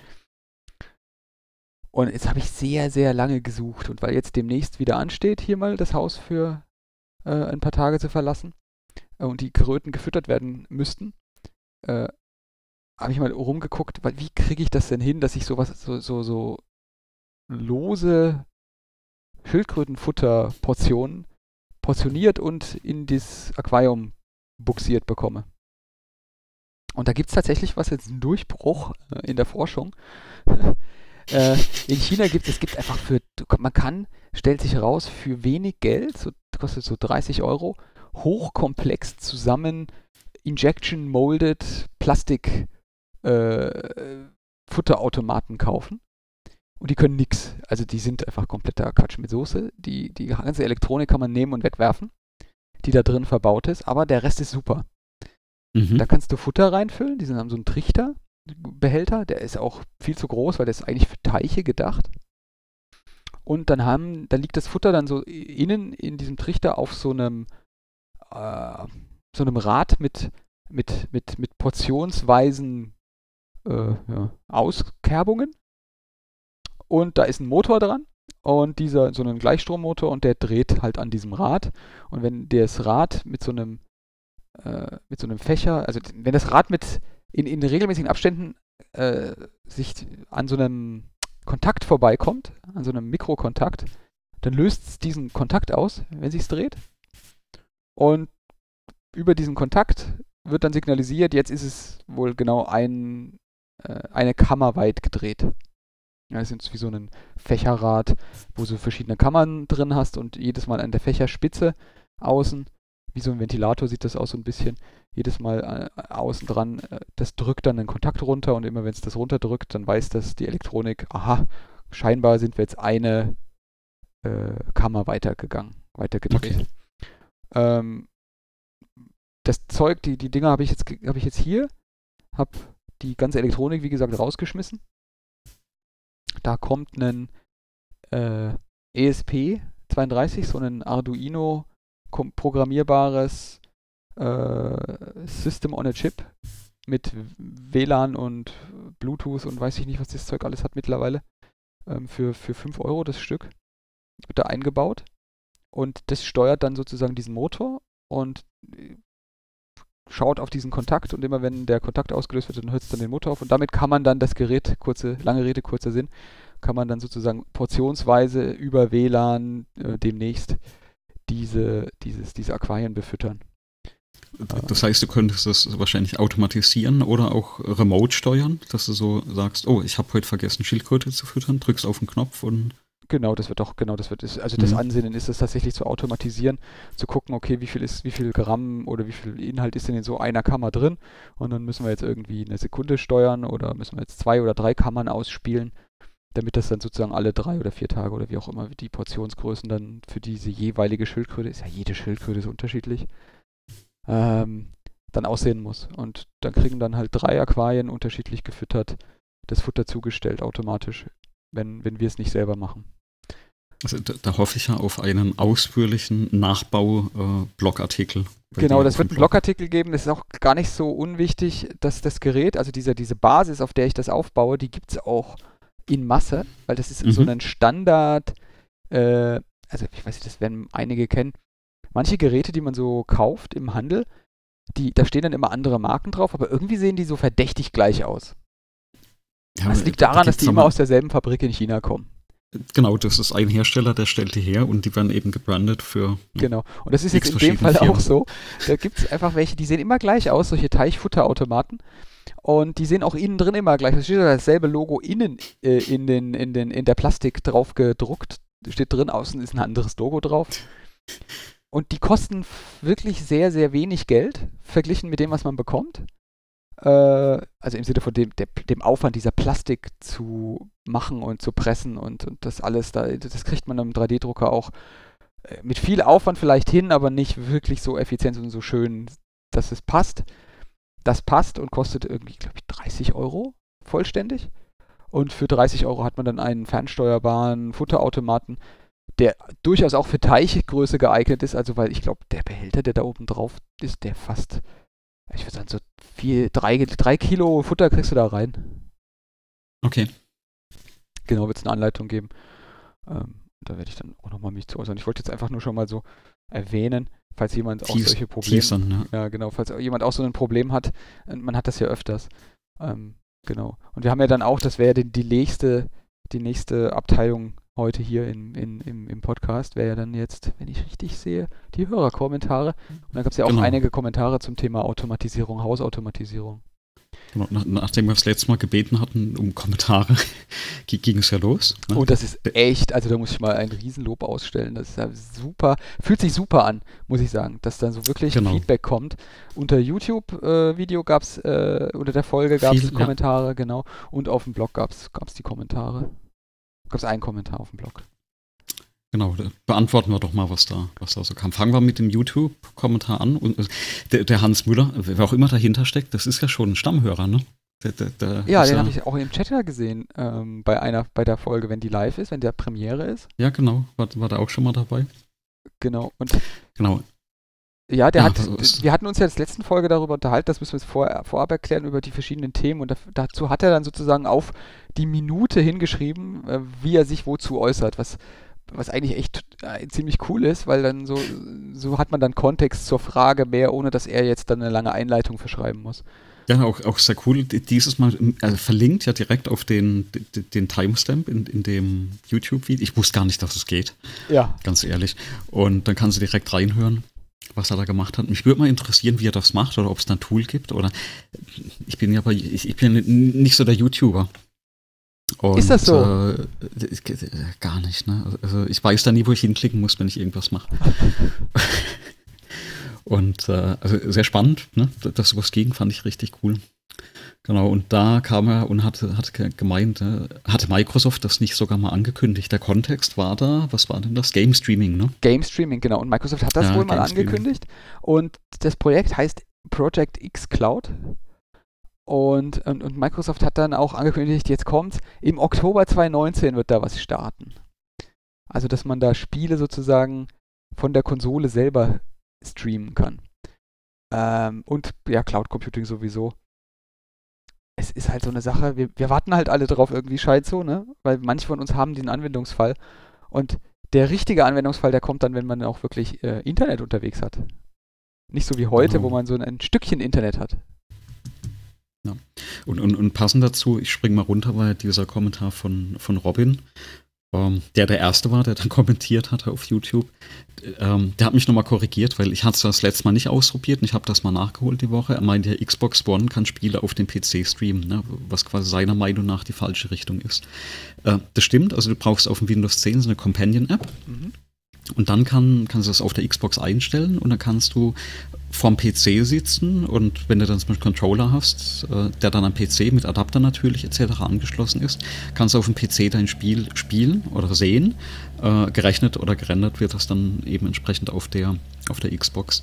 Ah, okay, äh, das ist dann genauso wie bei der PlayStation. Geht bei genau, der PlayStation und auch. der Use Case, ne, der, der ist jetzt tatsächlich zum Beispiel bei mir äh, zwei Frau und ne, zwei Kinder. Und irgendwann gehört das Wohnzimmer natürlich nicht mehr dir alleine. Und bisher war das ja immer so, wenn ich Xbox zocken wollte, Wohnzimmer, Fernsehen, meins, ne? Geht halt vielleicht zukünftig nicht mehr, weil dann die Kids irgendwie so, weiß ich nicht, Biene Maya anschauen Trend wollen. geht hin oder zum Zweitwohnzimmer. Ja. Ja, erstmal zum Zweitkinderzimmer. Ja. Und äh, da ist es aber ganz charmant, ne? weil dann kann ich mich irgendwo verkrümeln, machst deinen Laptop an und lässt halt direkt von der Xbox streamen. Also gar nicht so doof. Äh, vielleicht kommt das wirklich der Fall, wo ich das mal brauche. Wobei ich muss sagen, ich habe ja die Zweitkonsole mit der, mit der Switch, die eigentlich genau den Fall ja auch abdeckt, dass du irgendwo anders spielen kannst und nicht mehr im, im Wohnzimmer. Genau, dann nimmst du aber dann Und- tatsächlich die Hardware mit bei der Switch. Genau, dann, dann nimmst du einfach die Hardware mit. Und die andere Richtung, was er auch sagt, ne, Steam In-Home Streaming äh, kann über Steam Link direkt auf alle neuen Samsung-Fernseher streamen. Und äh, Ja, da habe Ja. ich da, da habe ich ja meine, ähm, habe ich ja auch eine Meinung zu zu dem zu dem Thema, die Ja. toll, was die tollen Fernseher heute alles können. ja, erzähl mal deine Meinung, was hast du denn da? Naja, ich meine, ich habe jetzt hier, ich, ich, ich bin ein Mensch, ich kaufe so Fernseher nicht ständig neu. Ich weiß nicht, das meint, kann sein, dass das anderen anders geht, aber ich kaufe sogar ziemlich selten Fernseher. Und jetzt habe ich hier im Haushalt mehrere Fernseher, die haben auch solche wundervollen Sachen eingebaut, ja. Ich nenne das mal Content-Logik. Und möglicherweise hat der Hersteller auch beim Herstellen auf bestimmte Sachen verzichtet, die er statt dieser tollen äh, Applikationen und, und, und, und Prozessoren und Logiken da hätte einbauen können, zum- Schnittstellen zum Beispiel. Ah, nein, stattdessen hat er da irgendwie YouTube eingebaut oder äh, weiß ich nicht, Movie oder was es da mal alles gab. Und das gibt's alles heute nicht mehr oder es funktioniert nicht mehr auf den Fernsehern. Ich habe mehrere Fernseher, da, da, da, war mal eine YouTube-App drauf, aber die wurde abgekündigt. Ja, der Punkt ist, ist es eine App, die drauf läuft, oder ist es wirklich eingebaut in, in den Fernseher? also, Ne, zum Beispiel so im, Kann ich in der, kann, wie, wie unterscheide ich das? ich, ich weiß nicht, aber ich glaube, die neuen Fernseher, also zum Beispiel auch mein, mein Samsung-Fernseher, den ich habe, äh, das sind das richtige Apps und die kannst du auch updaten. Ne? Also die kannst du auch löschen. Also so, so andere- fühlt sich das bei meinem auch an. Ich kann, runterladen, ich kann YouTube auch löschen, ich kann aber YouTube nicht updaten, weil es gibt kein Update mehr. Also es ist tatsächlich ein Samsung-Fernseher und auf dem Samsung-Fernseher kann ich ja Apps installieren, so wie du sagst. Also es fühlt Mhm. sich so an, als wären das Apps. Aber die App, die ich da drauf, die wurde explizit für diesen Fernseher abgekündigt. Die funktioniert einfach nicht mehr seit Okay. irgendeinem Tag. Da, bist du an, na, wieder an dem anderen Thema mit Updates für so Software auch na, nach einer gewissen Zeit. Genau, und deswegen ist meine Forderung ja nicht, dass das Zeug irgendwie, also in dem Fall von Fernsehern, das sind halt nur Displays, ne? Da gehört Mhm. eine Schnittstelle dran. Und alles, was ich da anzeigen will, da, da, da, da kümmere ich mich dann schon drum oder die Geräte. Also wenn so ein 30 Euro Fire TV äh, plötzlich irgendwas nicht mehr unterstützt wird, das ist eben nicht so schlimm, wie wenn ein mehrere hundert Euro teurer Fernseher plötzlich anfängt, nicht mehr Sachen zu können. Klar, da, da, genau, dann musst du dir halt einen neuen Fire TV-Stick kaufen und hinten reinstecken. Ähm, das wäre dann die Lösung. Ja, genau, wenn es Schnittstellen dafür gibt, aber das ist ja Ja. genau das, was ich meinte. Oft ist es ja so, dass die Geräte irgendwie genau das eben nicht haben, irgendwelche Schnittstellen. Oder nicht Ja. die richtigen Schnittstellen, nicht die richtige Menge Schnittstellen. Ähm, wo- wobei da, das äh, ist also dann mein Punkt, wo ich nochmal äh, letzte Woche das probiert hatte, wo ich ja das mit dem Streaming probieren wollte. Ich habe dann mein Windows-Laptop mal genommen, habe mich ins Wohnzimmer gesetzt, habe den angemacht und dachte eigentlich, okay, probierst du mal das mit dem Xbox-Streamen aus. Und habe dann äh, mehr oder weniger einfach die falsche Reihenfolge äh, angefangen und habe äh, auf Display duplizieren auf dem PC gedrückt, also Mhm. unter Windows. Und dann kam plötzlich so eine Einblendung. Äh, wollen Sie Ihren Inhalt auf dem Samsung irgendwas TV darstellen? Und gleichzeitig ist am, am Samsung aufgepoppt, ein fremdes Gerät möchte sich mit dem Fernseher connecten, ja oder nein. Ja, und dann habe ich mal auf Ja gedrückt und dann hatte ich da auf 55 Zoll plötzlich meinen äh, PC-Laptop. Und da war ich erstmal baff. Also der eine oder andere sagt jetzt, ja, alter Hut, ne, das geht schon seit Jahren. Aber ich weiß halt noch, wo ich meinen allerersten äh, Sony-Fernseher gekauft habe, da hatte ich extra drauf geachtet, dass der eine VGA-Schnittstelle hatte, dass ich einen Laptop oder einen PC anschließen konnte. Ja. Und dass du jetzt halt mal so mit ein, zwei Klicks über WL, also WLAN, ne? Das, die hängen halt beide im gleichen Netzwerk. Ähm, dass du halt da dann direkt drauf äh, den, den Inhalt oder den Content vom, vom Laptop bekommst. Also, es ist cool.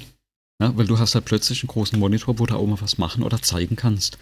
Ja, Use Case, hast du Bilder auf dem Laptop oder kommt jemand mit einem USB-Stick, kannst du mal schnell auf dem Laptop zeigen und kannst es halt direkt auf, äh, auf den Monitor werfen. Oder wenn du so Ding im, sag ich mal, im Unternehmenskontext einsetzt, brauchst du keine teure Hardware, die, die das erlaubt, sondern kannst halt vielleicht auch mit einem Präsentationslaptop direkt an den Fernseher gehen. Also wenn's für ein kleineres Unternehmen. Ne? Ja, wenn es ja. denn mal das wäre. Ich meine, der Standard heute, weil das ja eben eben nicht so toll funktioniert, ist ja, dass man dann irgendwie so einen Dongle an seinen HDMI dran stöpselt von seinem, von seinem Laptop. Ja. Und das führt dann dazu, dass man irgendeine Software installieren muss auf seinem Notebook, damit dann irgendwelche Sachen über diesen HDMI, über irgendwelche Funkprotokolle gen Fernseher oder Display oder Projektor fliegen können. So richtig gelöst ist das jetzt, scheint, scheint mir nicht. Ich glaube, das, was du sagst, das stimmt, dass das seit Jahren versucht wird. Aber so richtig, dass man da. Also ich, ich hatte auch diesen Buff-Effekt, ja, mir ist das auch mal passiert. So ähnlich, genau, eigentlich ähnlich wie dir. Mhm dass ich hatte jetzt nicht damit gerechnet, dass das jetzt geht. Das war ja toll, dass das jetzt geht. Und dann ist mir auch gar nicht mehr eingefallen, warum das, warum ich das brauche. Ähm, also ich, ich habe ja schön ruckelt, okay, auf Wiedersehen. Also jetzt kommt der Punkt, ich glaube auch nicht, dass ich das großartig einsetzen werde, weil entweder sieht es sich am Laptop oder ich ne, gucke ja, Fernsehen oder sieht es an der Xbox. Wie ist dir denn die Qualität vorgekommen davon, von dieser Übertragung? Die, die Quali die, also tatsächlich war die Qualität und die Geschwindigkeit, also es hat nicht geruckelt, Wow, okay. Ähm, es hat gut ausgeschaut. Also ist zwar jetzt ein 4K-Fernseher äh, und ich kriege keinen 4K aus der. Die, die Grafikkarte hat jetzt keine 4K geliefert. Aber das Bild war tatsächlich sehr gut. Also du hättest jetzt auch Man, ein, YouTube-Video öffnen können, das wäre schlüssig ich gewesen. Hätte, ja, ich, das, das habe ich nicht probiert. Werde ich mal testen. Das ist tatsächlich noch ein Punkt. Weil das habe ich nämlich probieren. probiert bei ja. mir und mhm. da, das hat geruckelt wie, wie die Hölle. Und dann habe ich mir gedacht, naja, oh, okay, nettes Gimmick, auf Wiedersehen. Weil Werde ich mal probieren. Das, das ist ja dann, da sitzt ja dann doch wieder ein Kabel. Ja. Wenn das nicht geht. Klar, dann, dann hängst du wieder am Kabel. Und das ist ja das, was bei diesem Streaming irgendwie so beeindruckend ist, dass das tatsächlich flüssig ist. Und das habe ich auch schon benutzt hier für die Playstation. Ich, ich sehe gerade in meinem, auf, mein, auf den Mac, auf den ich hier starre beim Aufnehmen, da ist auch so ein PlayStation 4 Icon in der, im Dock. Äh, wenn ich jetzt hier so einen PlayStation-Controller anschließe, kann ich tatsächlich die PlayStation fernsteuern von hier. Und das, ist, und das funktioniert tatsächlich bei Kabel jetzt äh, ruckfrei. Also wirklich beeindruckend und, und das habe ich auch schon ein paar Mal benutzt. Aber äh, ich bevorzuge tatsächlich gerade eher die, die Switch auch, ne? Weil. Kannst du mitnehmen. Ja, genau, die kannst du mitnehmen. Ja, und nichts ist, also ich, ich kann, äh, das wird jetzt, das werden jetzt wenige nachvollziehen können, aber Spielst du, spielst du sowas wie Skyrim, solche, solche Rollenspiele? Äh, ich warte noch, bis ich das mal als Schnäppchen für die Switch bekomme. Ich habe es auf der Xbox. Und, und warum spiele ich es auf der Xbox aber nicht? Weil ich nie lange genug, äh, oder andersrum, weil ich die Xbox nicht mitnehmen kann. Ja. Weil, wenn ich das Ding mal vielleicht spielen könnte, dann ist halt die Xbox irgendwo anders. Ja. Diese Spiele, ja, und die Größe an Spielen, man denkt ja so, ja, das spielst du doch nie, wenn du unterwegs bist das ist die Killer-Anwendung für mich, für diese, für diese Switch gewesen. Ich habe Skyrim gekauft, habe mich äh, regelmäßig in Flugzeugen befunden Richtung Japan und zurück. Und es gibt nichts Besseres, als die Session einmal durchzuzocken. Einmal komplett 10 Stunden sitzt du eh da und du kannst halt ein Spiel spielen, was dir 10 plus Stunden Hin- und Rückweg Content ins Gesicht wirft. Ja. Und das ist einfach nur krass. Es ist besser als ein Mobilspiel, wo du eben keine 10 Stunden Content drin hast. Mhm. Und in so einem Skyrim, das werden die, die es gespielt haben, bestätigen, da sind auch gerne mal 100 Stunden Content drin. Ja, ich ich habe, also an der Xbox habe ich mehr als 100 Stunden versenkt. Genau, und ich glaube mir, mehr also auf der, Play, auf der Playstation sage ich, auf der, auf der Switch, äh, ich habe noch keine 100 Stunden, aber das, ich kann, ich kann, ich sehe mich das Spiel noch sehr lange spielen. Das ist wirklich, wirklich toll. Und, und wenn ich das hier so Zelda oder die anderen Rollenspiele, das sind richtig große Spiele. Das sind nicht irgendwie kleine Sachen oder so mobile Spiele, das sind richtig große Spiele. Und in dem Fall ist es mir gerade egal, ob die Grafik eben nicht blutige Kante und richtig schön scharf 4K ist, sondern ich habe das jetzt dabei und kann das spielen. Genau. genau, was, was, was haben wir denn noch? Ne? Äh, ja, mehr Homebrew-Talk. Konsolen-Homebrew habe ich mir, also da stand mehr Homebrew-Talk. Und wenn es mhm. da jetzt um Konsolen-Homebrew geht, ja, keine Ahnung, habe ich echt gesagt gar keine Erfahrung mit. Ich habe keine, ich besitze keine modifizierten Konsolen. Ähm, ich habe mal überlegt, ich habe jetzt ja so Vita, PlayStation Vita und die ist ja jetzt gerade abgekündigt, also abgekündigt im Sinne von, da kommt nichts mehr. Äh, und es gibt zwei von denen, die sind eigentlich, also ich habe zwei, dieses Vita TV, was man Fernseher anschließt, ohne Display, ohne eigenes Display und diese normale PlayStation Vita. Und ich habe überlegt, ob ich da, alles was so Emulatoren angeht und so weiter, einfach mal eine Alternativ-Firmware drauf packe. Aber mehr als Überlegung ist das jetzt nicht mehr gewesen. Hm. Also, also ich gebe ja inzwischen alte Hardware dann, äh, solange die noch gut ist, verkaufe ich in der Regel direkt, äh, wenn ich auf eine neue wechsle. Also ich, ich habe gar keine Hardware mehr. Auf, auf, also mit Ausnahme vom äh, Nintendo, was ist das, Game Boy äh, 3D, 3D, doch, glaube ich, ist das. Also ein DS Lite, was ich noch habe. Genau, so ein DS Lite habe ich auch noch rumliegen, aber den, den spiele ich tatsächlich auch. Also wenn ich den, der, der, ist halt klein, der ist leicht, der funktioniert noch, völlig problemlos. Die Spiele, die ich da gekauft habe, habe ich ja auch noch. Ja. Und wenn ich das Ding verkaufe, dann ist das Problem halt, ne? Hm. Ja, ich, ich hebe den noch auf für den Nachwuchs, ne? Der muss herangeführt werden an so Dinge. Und den möchte ich dann nicht gleich die 300 Euro Switch geben. Die, die dürfen sich dann mal mit dem kleinen Nintendo vergnügen. Da gibt jetzt noch eine billigere. Ja. Hm.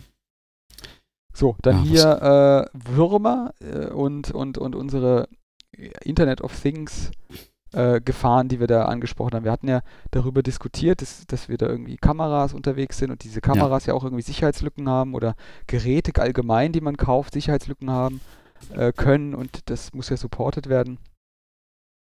Genau, und da gab es ja mal einen äh, Wurm oder einen berühmten, einen der ersten Würmer, die sich sozusagen in diese Geräte eingenistet haben und dann da Schaden angerichtet haben, der hieß Mirai, das hat, hat der Hans Müller da ko äh, mhm. kommentiert und der hat Shodan erwähnt. Und äh, ich glaube, Shodan, kenn, kennst du Shodan, was das macht? Ich habe mir es erst an, also tatsächlich nein, ich habe mir es erst angeschaut, als er es erwähnt hatte. Ja, das ist, äh, ja. also stellt, das kann man sich so vorstellen wie, wie einen großen Dienst, also ein, eine Webseite erstmal. Dahinter gibt es einen Dienst, der scannt das Internet nach, also der läuft einfach mal sprachbildlich äh, das Wohngebiet Internet durch ja, und klopft an jede Tür. Und nicht nur an jede Tür, sondern auch an jedes Fenster. Und dann notiert er sich, wenn er dran klopft und es geht auf, ja, notiert er sich, wer den Kopf raussteckt. Also was im, der sagt. Im Prinzip, im Prinzip nichts anderes als ein, sag ich mal, Portscanner. Ja. Ne, fr früher, ne? Der schaut, was gibt es denn für Dienste, komme ich da rein? Was wird mir gerade angeboten und äh, welche Sicherheitslücken gibt es da? Richtig. Und äh, das ist einfach eine Webseite, die das ja, durchsuchbar macht, listbar macht, Statistiken darüber auswertet und, und, und zugreifbar macht. Und äh, dieses Port-Scanning, das machen die dann auch, ähm, ja, sagen wir mal, die haben da wirklich Spaß am Gerät. die, die, die machen das auch mit, mit, mit Skripten und bei Port-Scanning, da gibt es ja bestimmte Mechaniken oder Methodiken, wie man sozusagen nochmal zusätzliche Sicherheit möglicherweise generiert äh, indem man sowas implementiert wie Port-Knocking. Hast du schon mal Port-Knocking benutzt? Nein. Stell dir vor, du hast einen, einen Root-Server. Ich benutze das tatsächlich bei einem von meinen Servern. Hast irgendeinen Server im Internet stehen und da gibt es standardmäßig einen Port, SSH-Port. Ähm, und der SSH-Port, da kannst du dich drüber einloggen. Mhm. Und wenn du dich drüber einloggst, äh, jeder kann das ja sozusagen. Jeder bekommt den Prompt, gibt man Benutzernamen und gibt man Passwort, der da sozusagen eine Verbindung hin aufbaut. Ja. Jetzt gibt es bestimmte Methodiken, die nennen sich Port-Knocking. Da definierst du, an welche Ports du vorher klopfst, damit der Port, wo der SSH drauf läuft, ah. antwortet. Ah, okay. Ja. Das heißt, es ist der geheime Handschlag, dieses geheime mhm. äh, Winksignal, bevor dann sozusagen eine Tür erscheint. Mhm, okay. Und, und so, sowas fahren die da auch, solche, solche Sachen und, und, und, und finden dann so auch komplexe Dinge raus und, und machen ja, offene Ports sichtbar, die eigentlich so auf den ersten Blick gar nicht sichtbar sind. Also schwer zu empfehlen. Da mal einen Blick drauf zu machen. Da gibt es eine Webseite, wie gesagt, und ist eigentlich ganz toll. Genau. Ja, wenn wir auf die Zeit gucken, wir ein bisschen wollen wir auf die Zeit gucken. Das letzte Mal waren es zwei Stunden. Das Feedback war natürlich auch viel mehr zu unserer Zwei-Stunden-Folge. Äh, jetzt weiß genau. ich nicht, das ist jetzt auch wieder magisches Denken. Äh, längere Folge ist gleich äh, mehr Feedback. Ich, ich glaube, es hängt ja vom Content ab und wer zuhört. Aber ich, ich glaube, wir haben bei, bei, den zwei Stunden das andere Problem, dass wir das äh, Video nicht gerendert bekommen für YouTube, ne? Ja, da muss man einfach einen anderen Dienstleister nehmen. Das ist halt einfach, da ist der Dienstleister okay. raus an der Stelle. Ja, da muss ich mal gucken, wie ich das gerendert kriege. Da hast du wohl ja. recht. Ja. Ansonsten lösche ich einfach ein Thema oder so. Dann kriegen die auf YouTube eben nur die Hälfte zu hören. Ha! Das heißt, jeder, der jetzt auf YouTube genau. hört, der muss jetzt, ja, ist der Auftrag. Aufhören. Ja. Nicht aufhören, sondern, Ach so. äh, denn das Video ist ja jetzt zu Ende gleich. Der geht jetzt her und, und hört sich die Folge nochmal, ja, von, komplett, genau, vom, vom Blog aus an. So, so erreicht, genau, so erhöht man dann als äh, Influencer seine Reichweite, glaube ich. Ja, genau. So, was haben wir denn noch? Ähm, Genau, dann wurde was in Japanisch geschrieben. Äh, ja, ja, ich mag Japan. Ich glaube, da machen wir nochmal eine spezielle Folge zum Thema mhm. Japan. Ähm, das wird sich auch anbieten, auch. wenn ich eh dort sitze. Und dann müssen wir mal gucken, wie wir da unseren, unseren Aufnahme hinbekommen. Genau, ähm, vielleicht, klappt ja, vielleicht klappt ja eine in der Zeit. Ja, das wäre cool. Wenn du da bist. Genau. Und dann gab es ein Wort zum Thema Arduino. Das hatte ich ja vorhin schon erwähnt, dass wir, dass ich das meiste auch sozusagen auf Basis von Arduino in diese Embedded oder in diese Mikrochips, Mikroprozessoren da programmiere. Und auf das Wort Arduino, da kann ich nur antworten Espressive, ähm, weil das ist so der, der Haus- und Hoflieferant von mir, äh, wenn es um diese System on a Chip geht. Die haben mehrere Chips, die sowas von umfassende Funktionen zur Verfügung stellen, dass ich eigentlich nur empfehlen kann, dass sich jeder mal so mit Espressive und seinen Angeboten befasst. Ähm, da gibt es ja diese ESP8266 Chips und dann gibt es ESP32 Chips.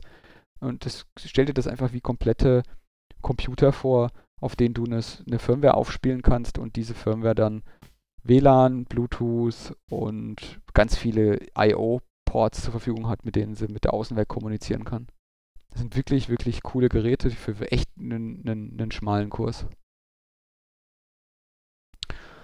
Genau. Und dann gab es noch Feedback zu dem äh, Wir laufen durch Tokio-Thema. Genau, dass man Radelgeschwindigkeiten anpassen kann. Aber genau. da hattest du ja schon mal gesagt, das, das gibt's ja. Es gibt's, gibt, das gibt's, das ist aber immer ja. nicht so schön und da muss die Software, äh, das Video mhm. auch stimmen und so und dann ist natürlich wesentlich weniger Videos, die in Frage kommen. Viel schöner wäre das natürlich, was der Kollege schreibt hier, der, der, der Hörer. Äh, dass man das mit Google Maps und den Daten der in Street View oder so weitermacht. Mhm. Street View hat halt das Problem, dass das nicht immer so einheitliche Durchfluss oder ja, einheitliches Durchlaufen durch eine Welt ist, sondern dass es da immer so Unterbrechungen gibt, andere Perspektiven, die Aufnahmen sind aus unterschiedlichen Zeiten und dann hat man da so unschöne Sprünge drin und das macht das dann schon sehr nervös, wenn man dann da durchfährt. Es funktioniert also nur sehr in einem sehr engen Rahmen. Und was es allerdings gibt, sind ja auch solche Computergrafik generierten Simulationen, wo man dann irgendwie die Tour de France mit anderen online fährt und so mit seinem Fahrrad. Ähm, ja, das ist allerdings nicht so ganz charmant, wie, wie, wie wenn das fotorealistisch und richtig so, man läuft da durch wäre. Also wär, es wäre zu wünschen, ja, also, aber so richtig habe ich das noch nicht gefunden. Frage ich mich ja bis heute, ne? Wie lange ist es her, dass wir irgendwie Rennsimulationen, so, so, so Autosimulationsspiele hatten oder benutzt haben, äh, und uns gewünscht haben, na eigentlich würde es doch völlig reichen, wenn wir diese tollen Autos, diese sollen tollen Supercars und was es da gibt, äh, einfach nur in derselben, auf derselben Straße fahren, die wir hier vorm Haus haben. Wenn einfach nur die Welt so abgebildet wäre, wie sie ist und ich fahre da mit dem Auto durch. Mhm. Ähm, da, lass uns da mal bei einer anderen Folge drüber sprechen. Ich, ich habe ja genau in dem Rahmen bei Microsoft damals ein Patent geschrieben, mit dem äh, Chefdesigner von, von Forza. Das ist wahrscheinlich so teuer, das zu implementieren, weil du dieses Patent hältst, dass das keiner seitdem macht. Jetzt habe ich ihn endlich gefunden.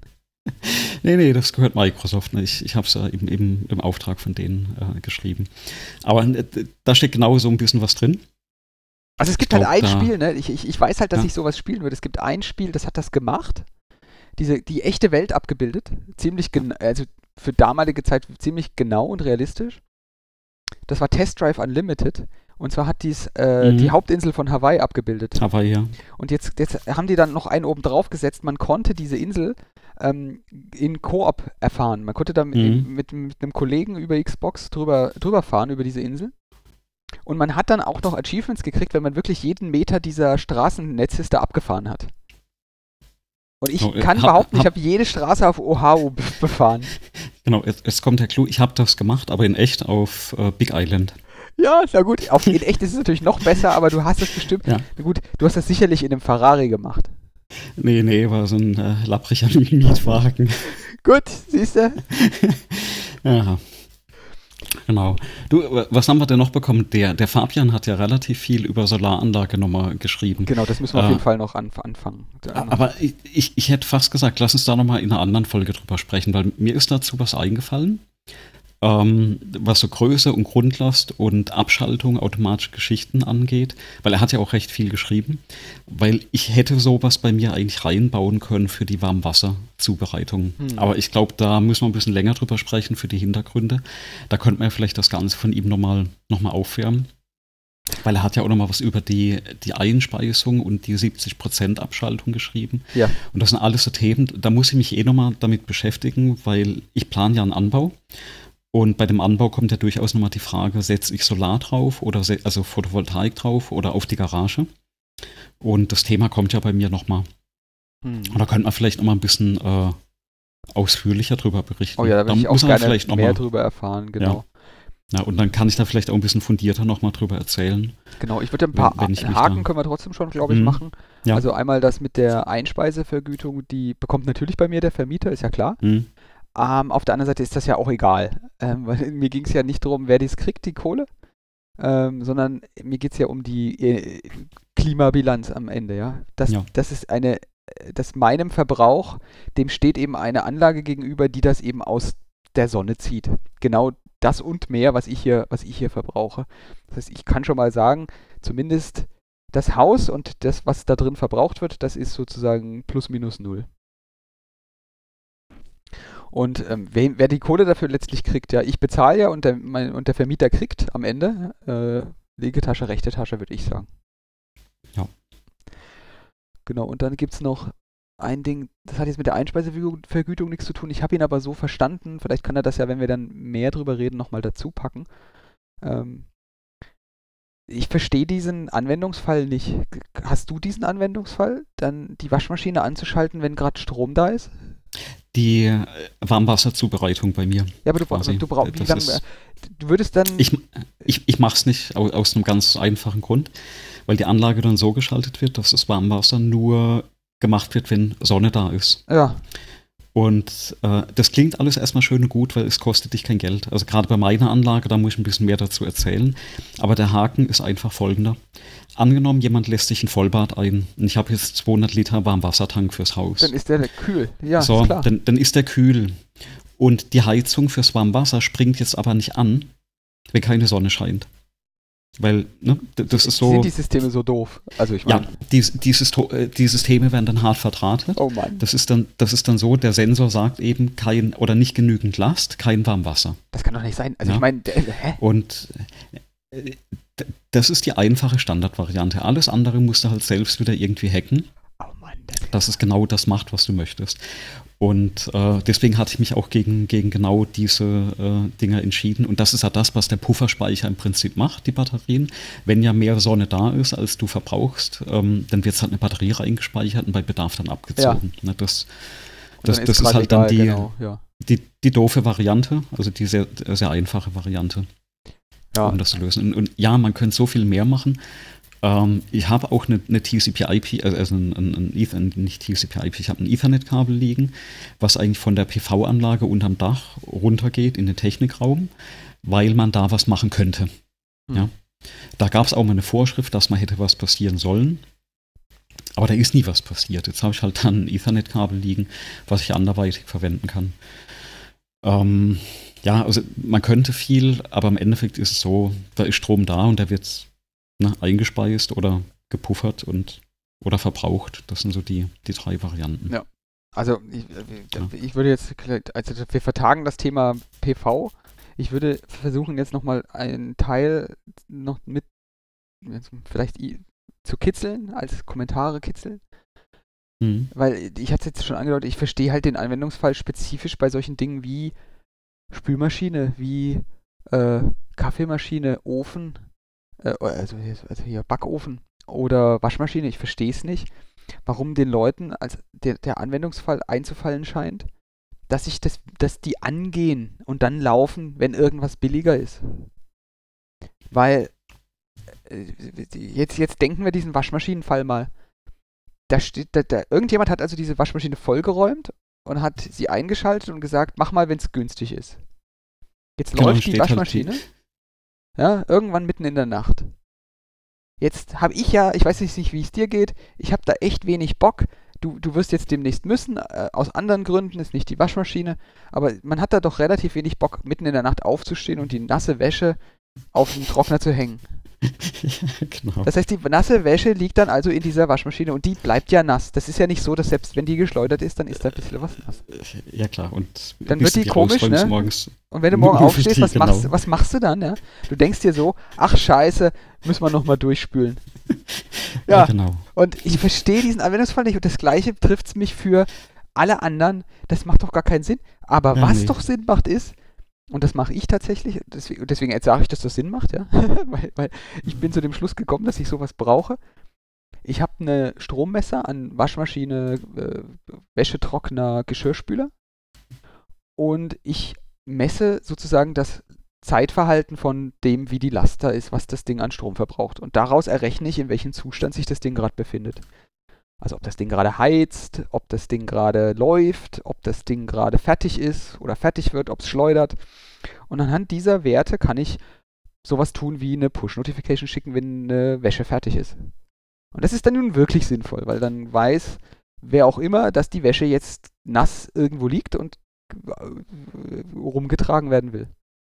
Dankenswerterweise macht das äh, äh, in unserem Haushalt häufig meine Frau. Ja, muss ich jetzt mal, kann ich nicht unerwähnt lassen, sonst kriege ich nachher wieder eine auf den Deckel, dass ich es nicht erwähnt habe. Ist halt so, ähm, dass sie dann schneller an der Push-Notification ist. Aber, na, egal. Fakt ist, das Problem haben wir beim Geschirrspüler ja gelöst, indem wir äh, den Geschirrspüler losen lassen. Immer wenn der angeht und, und, äh, und es wird detektiert, dass der Geschirrspüler jetzt losläuft, äh, knobelt er, wirft er eine, äh, einen Würfel. Wer die ausräumt, der kriegt dann eine Push-Notification. Du bist das nächste Mal dran, das Ding auszuräumen. Und dann kriegt derjenige eine, wenn er, äh, wenn er fertig ist, der Geschirrspüler. Ja, ich räume die einfach an, wenn ich aus, wenn ich vorbeilaufe und ich sehe, die ist voll. Ja, Auch, auch eine Variante. Auch eine Variante. Die, die, die ist, ich will jetzt die dritte Variante, die mir in den Kopf kommt, nicht unerwähnt lassen. Das ist eine zweite Geschirrspülmaschine. Eine für die dreckige und eine für die saubere. Da sparst du dir sogar einen Schrank. Lass das mal sacken jetzt. Das ist eine Idee, ja. so. Ansonsten äh, habe ich den Eindruck gewonnen, dass Fabian aus den Blog-Kommentaren gerne mit im äh, Gespräch hier wäre. Ja, äh, lass uns mal was überlegen. Es gibt ja diese R-Variante im, im Studio-Link. Vielleicht können wir irgendwann ja mal quasi das, live machen und dann zumindest die Leute live mitchatten oder wir laden den mal ein irgendwann. Wäre ja auch eine Variante. Genau. Das, das Live-Chatten ist bestimmt eine gute Sache. Ähm, da müssten wir halt immer bekannt geben, wann wir das machen. Und Ja. aktuell sind wir erstaunlich regelmäßig, aber ich weiß nicht, wie wir das halten, ob wir das halten können. Ja, gerade bei mir wird es halt die nächsten paar Wochen äh, sehr spannend werden. Genau. Warten wir das erstmal ab und dann entscheiden wir, wie wir da weitergehen. Ich würde auf jeden Fall sagen, kommen wir mal zum, zum Schluss, zur, Ver zur Verabschiedung hier. Ähm, hier sind wir nämlich deutlich, also ich würde sagen über den zwei Stunden oder kratzen zumindest sehr deutlich dran. Ne, wir sind auf jeden Fall schon drüber, laut, laut meinem Zähler. Mm. Ich wünsche mir weiter so viele tolle Kommentare. Ähm, und wir sollten uns überlegen, glaube ich, wie wir das besser sortieren oder wie wir das irgendwie sortieren, sodass wir das gefiltert kriegen. Ähm, oder das über mehrere Sendungen als Themensendungen verteilen. Ähm, Genau. Eine Solarsendung haben wir ja schon ausgemacht sozusagen. Und Auf dann hören geht's. wir uns nächste Woche wieder. wir hören uns. Ciao. Ciao.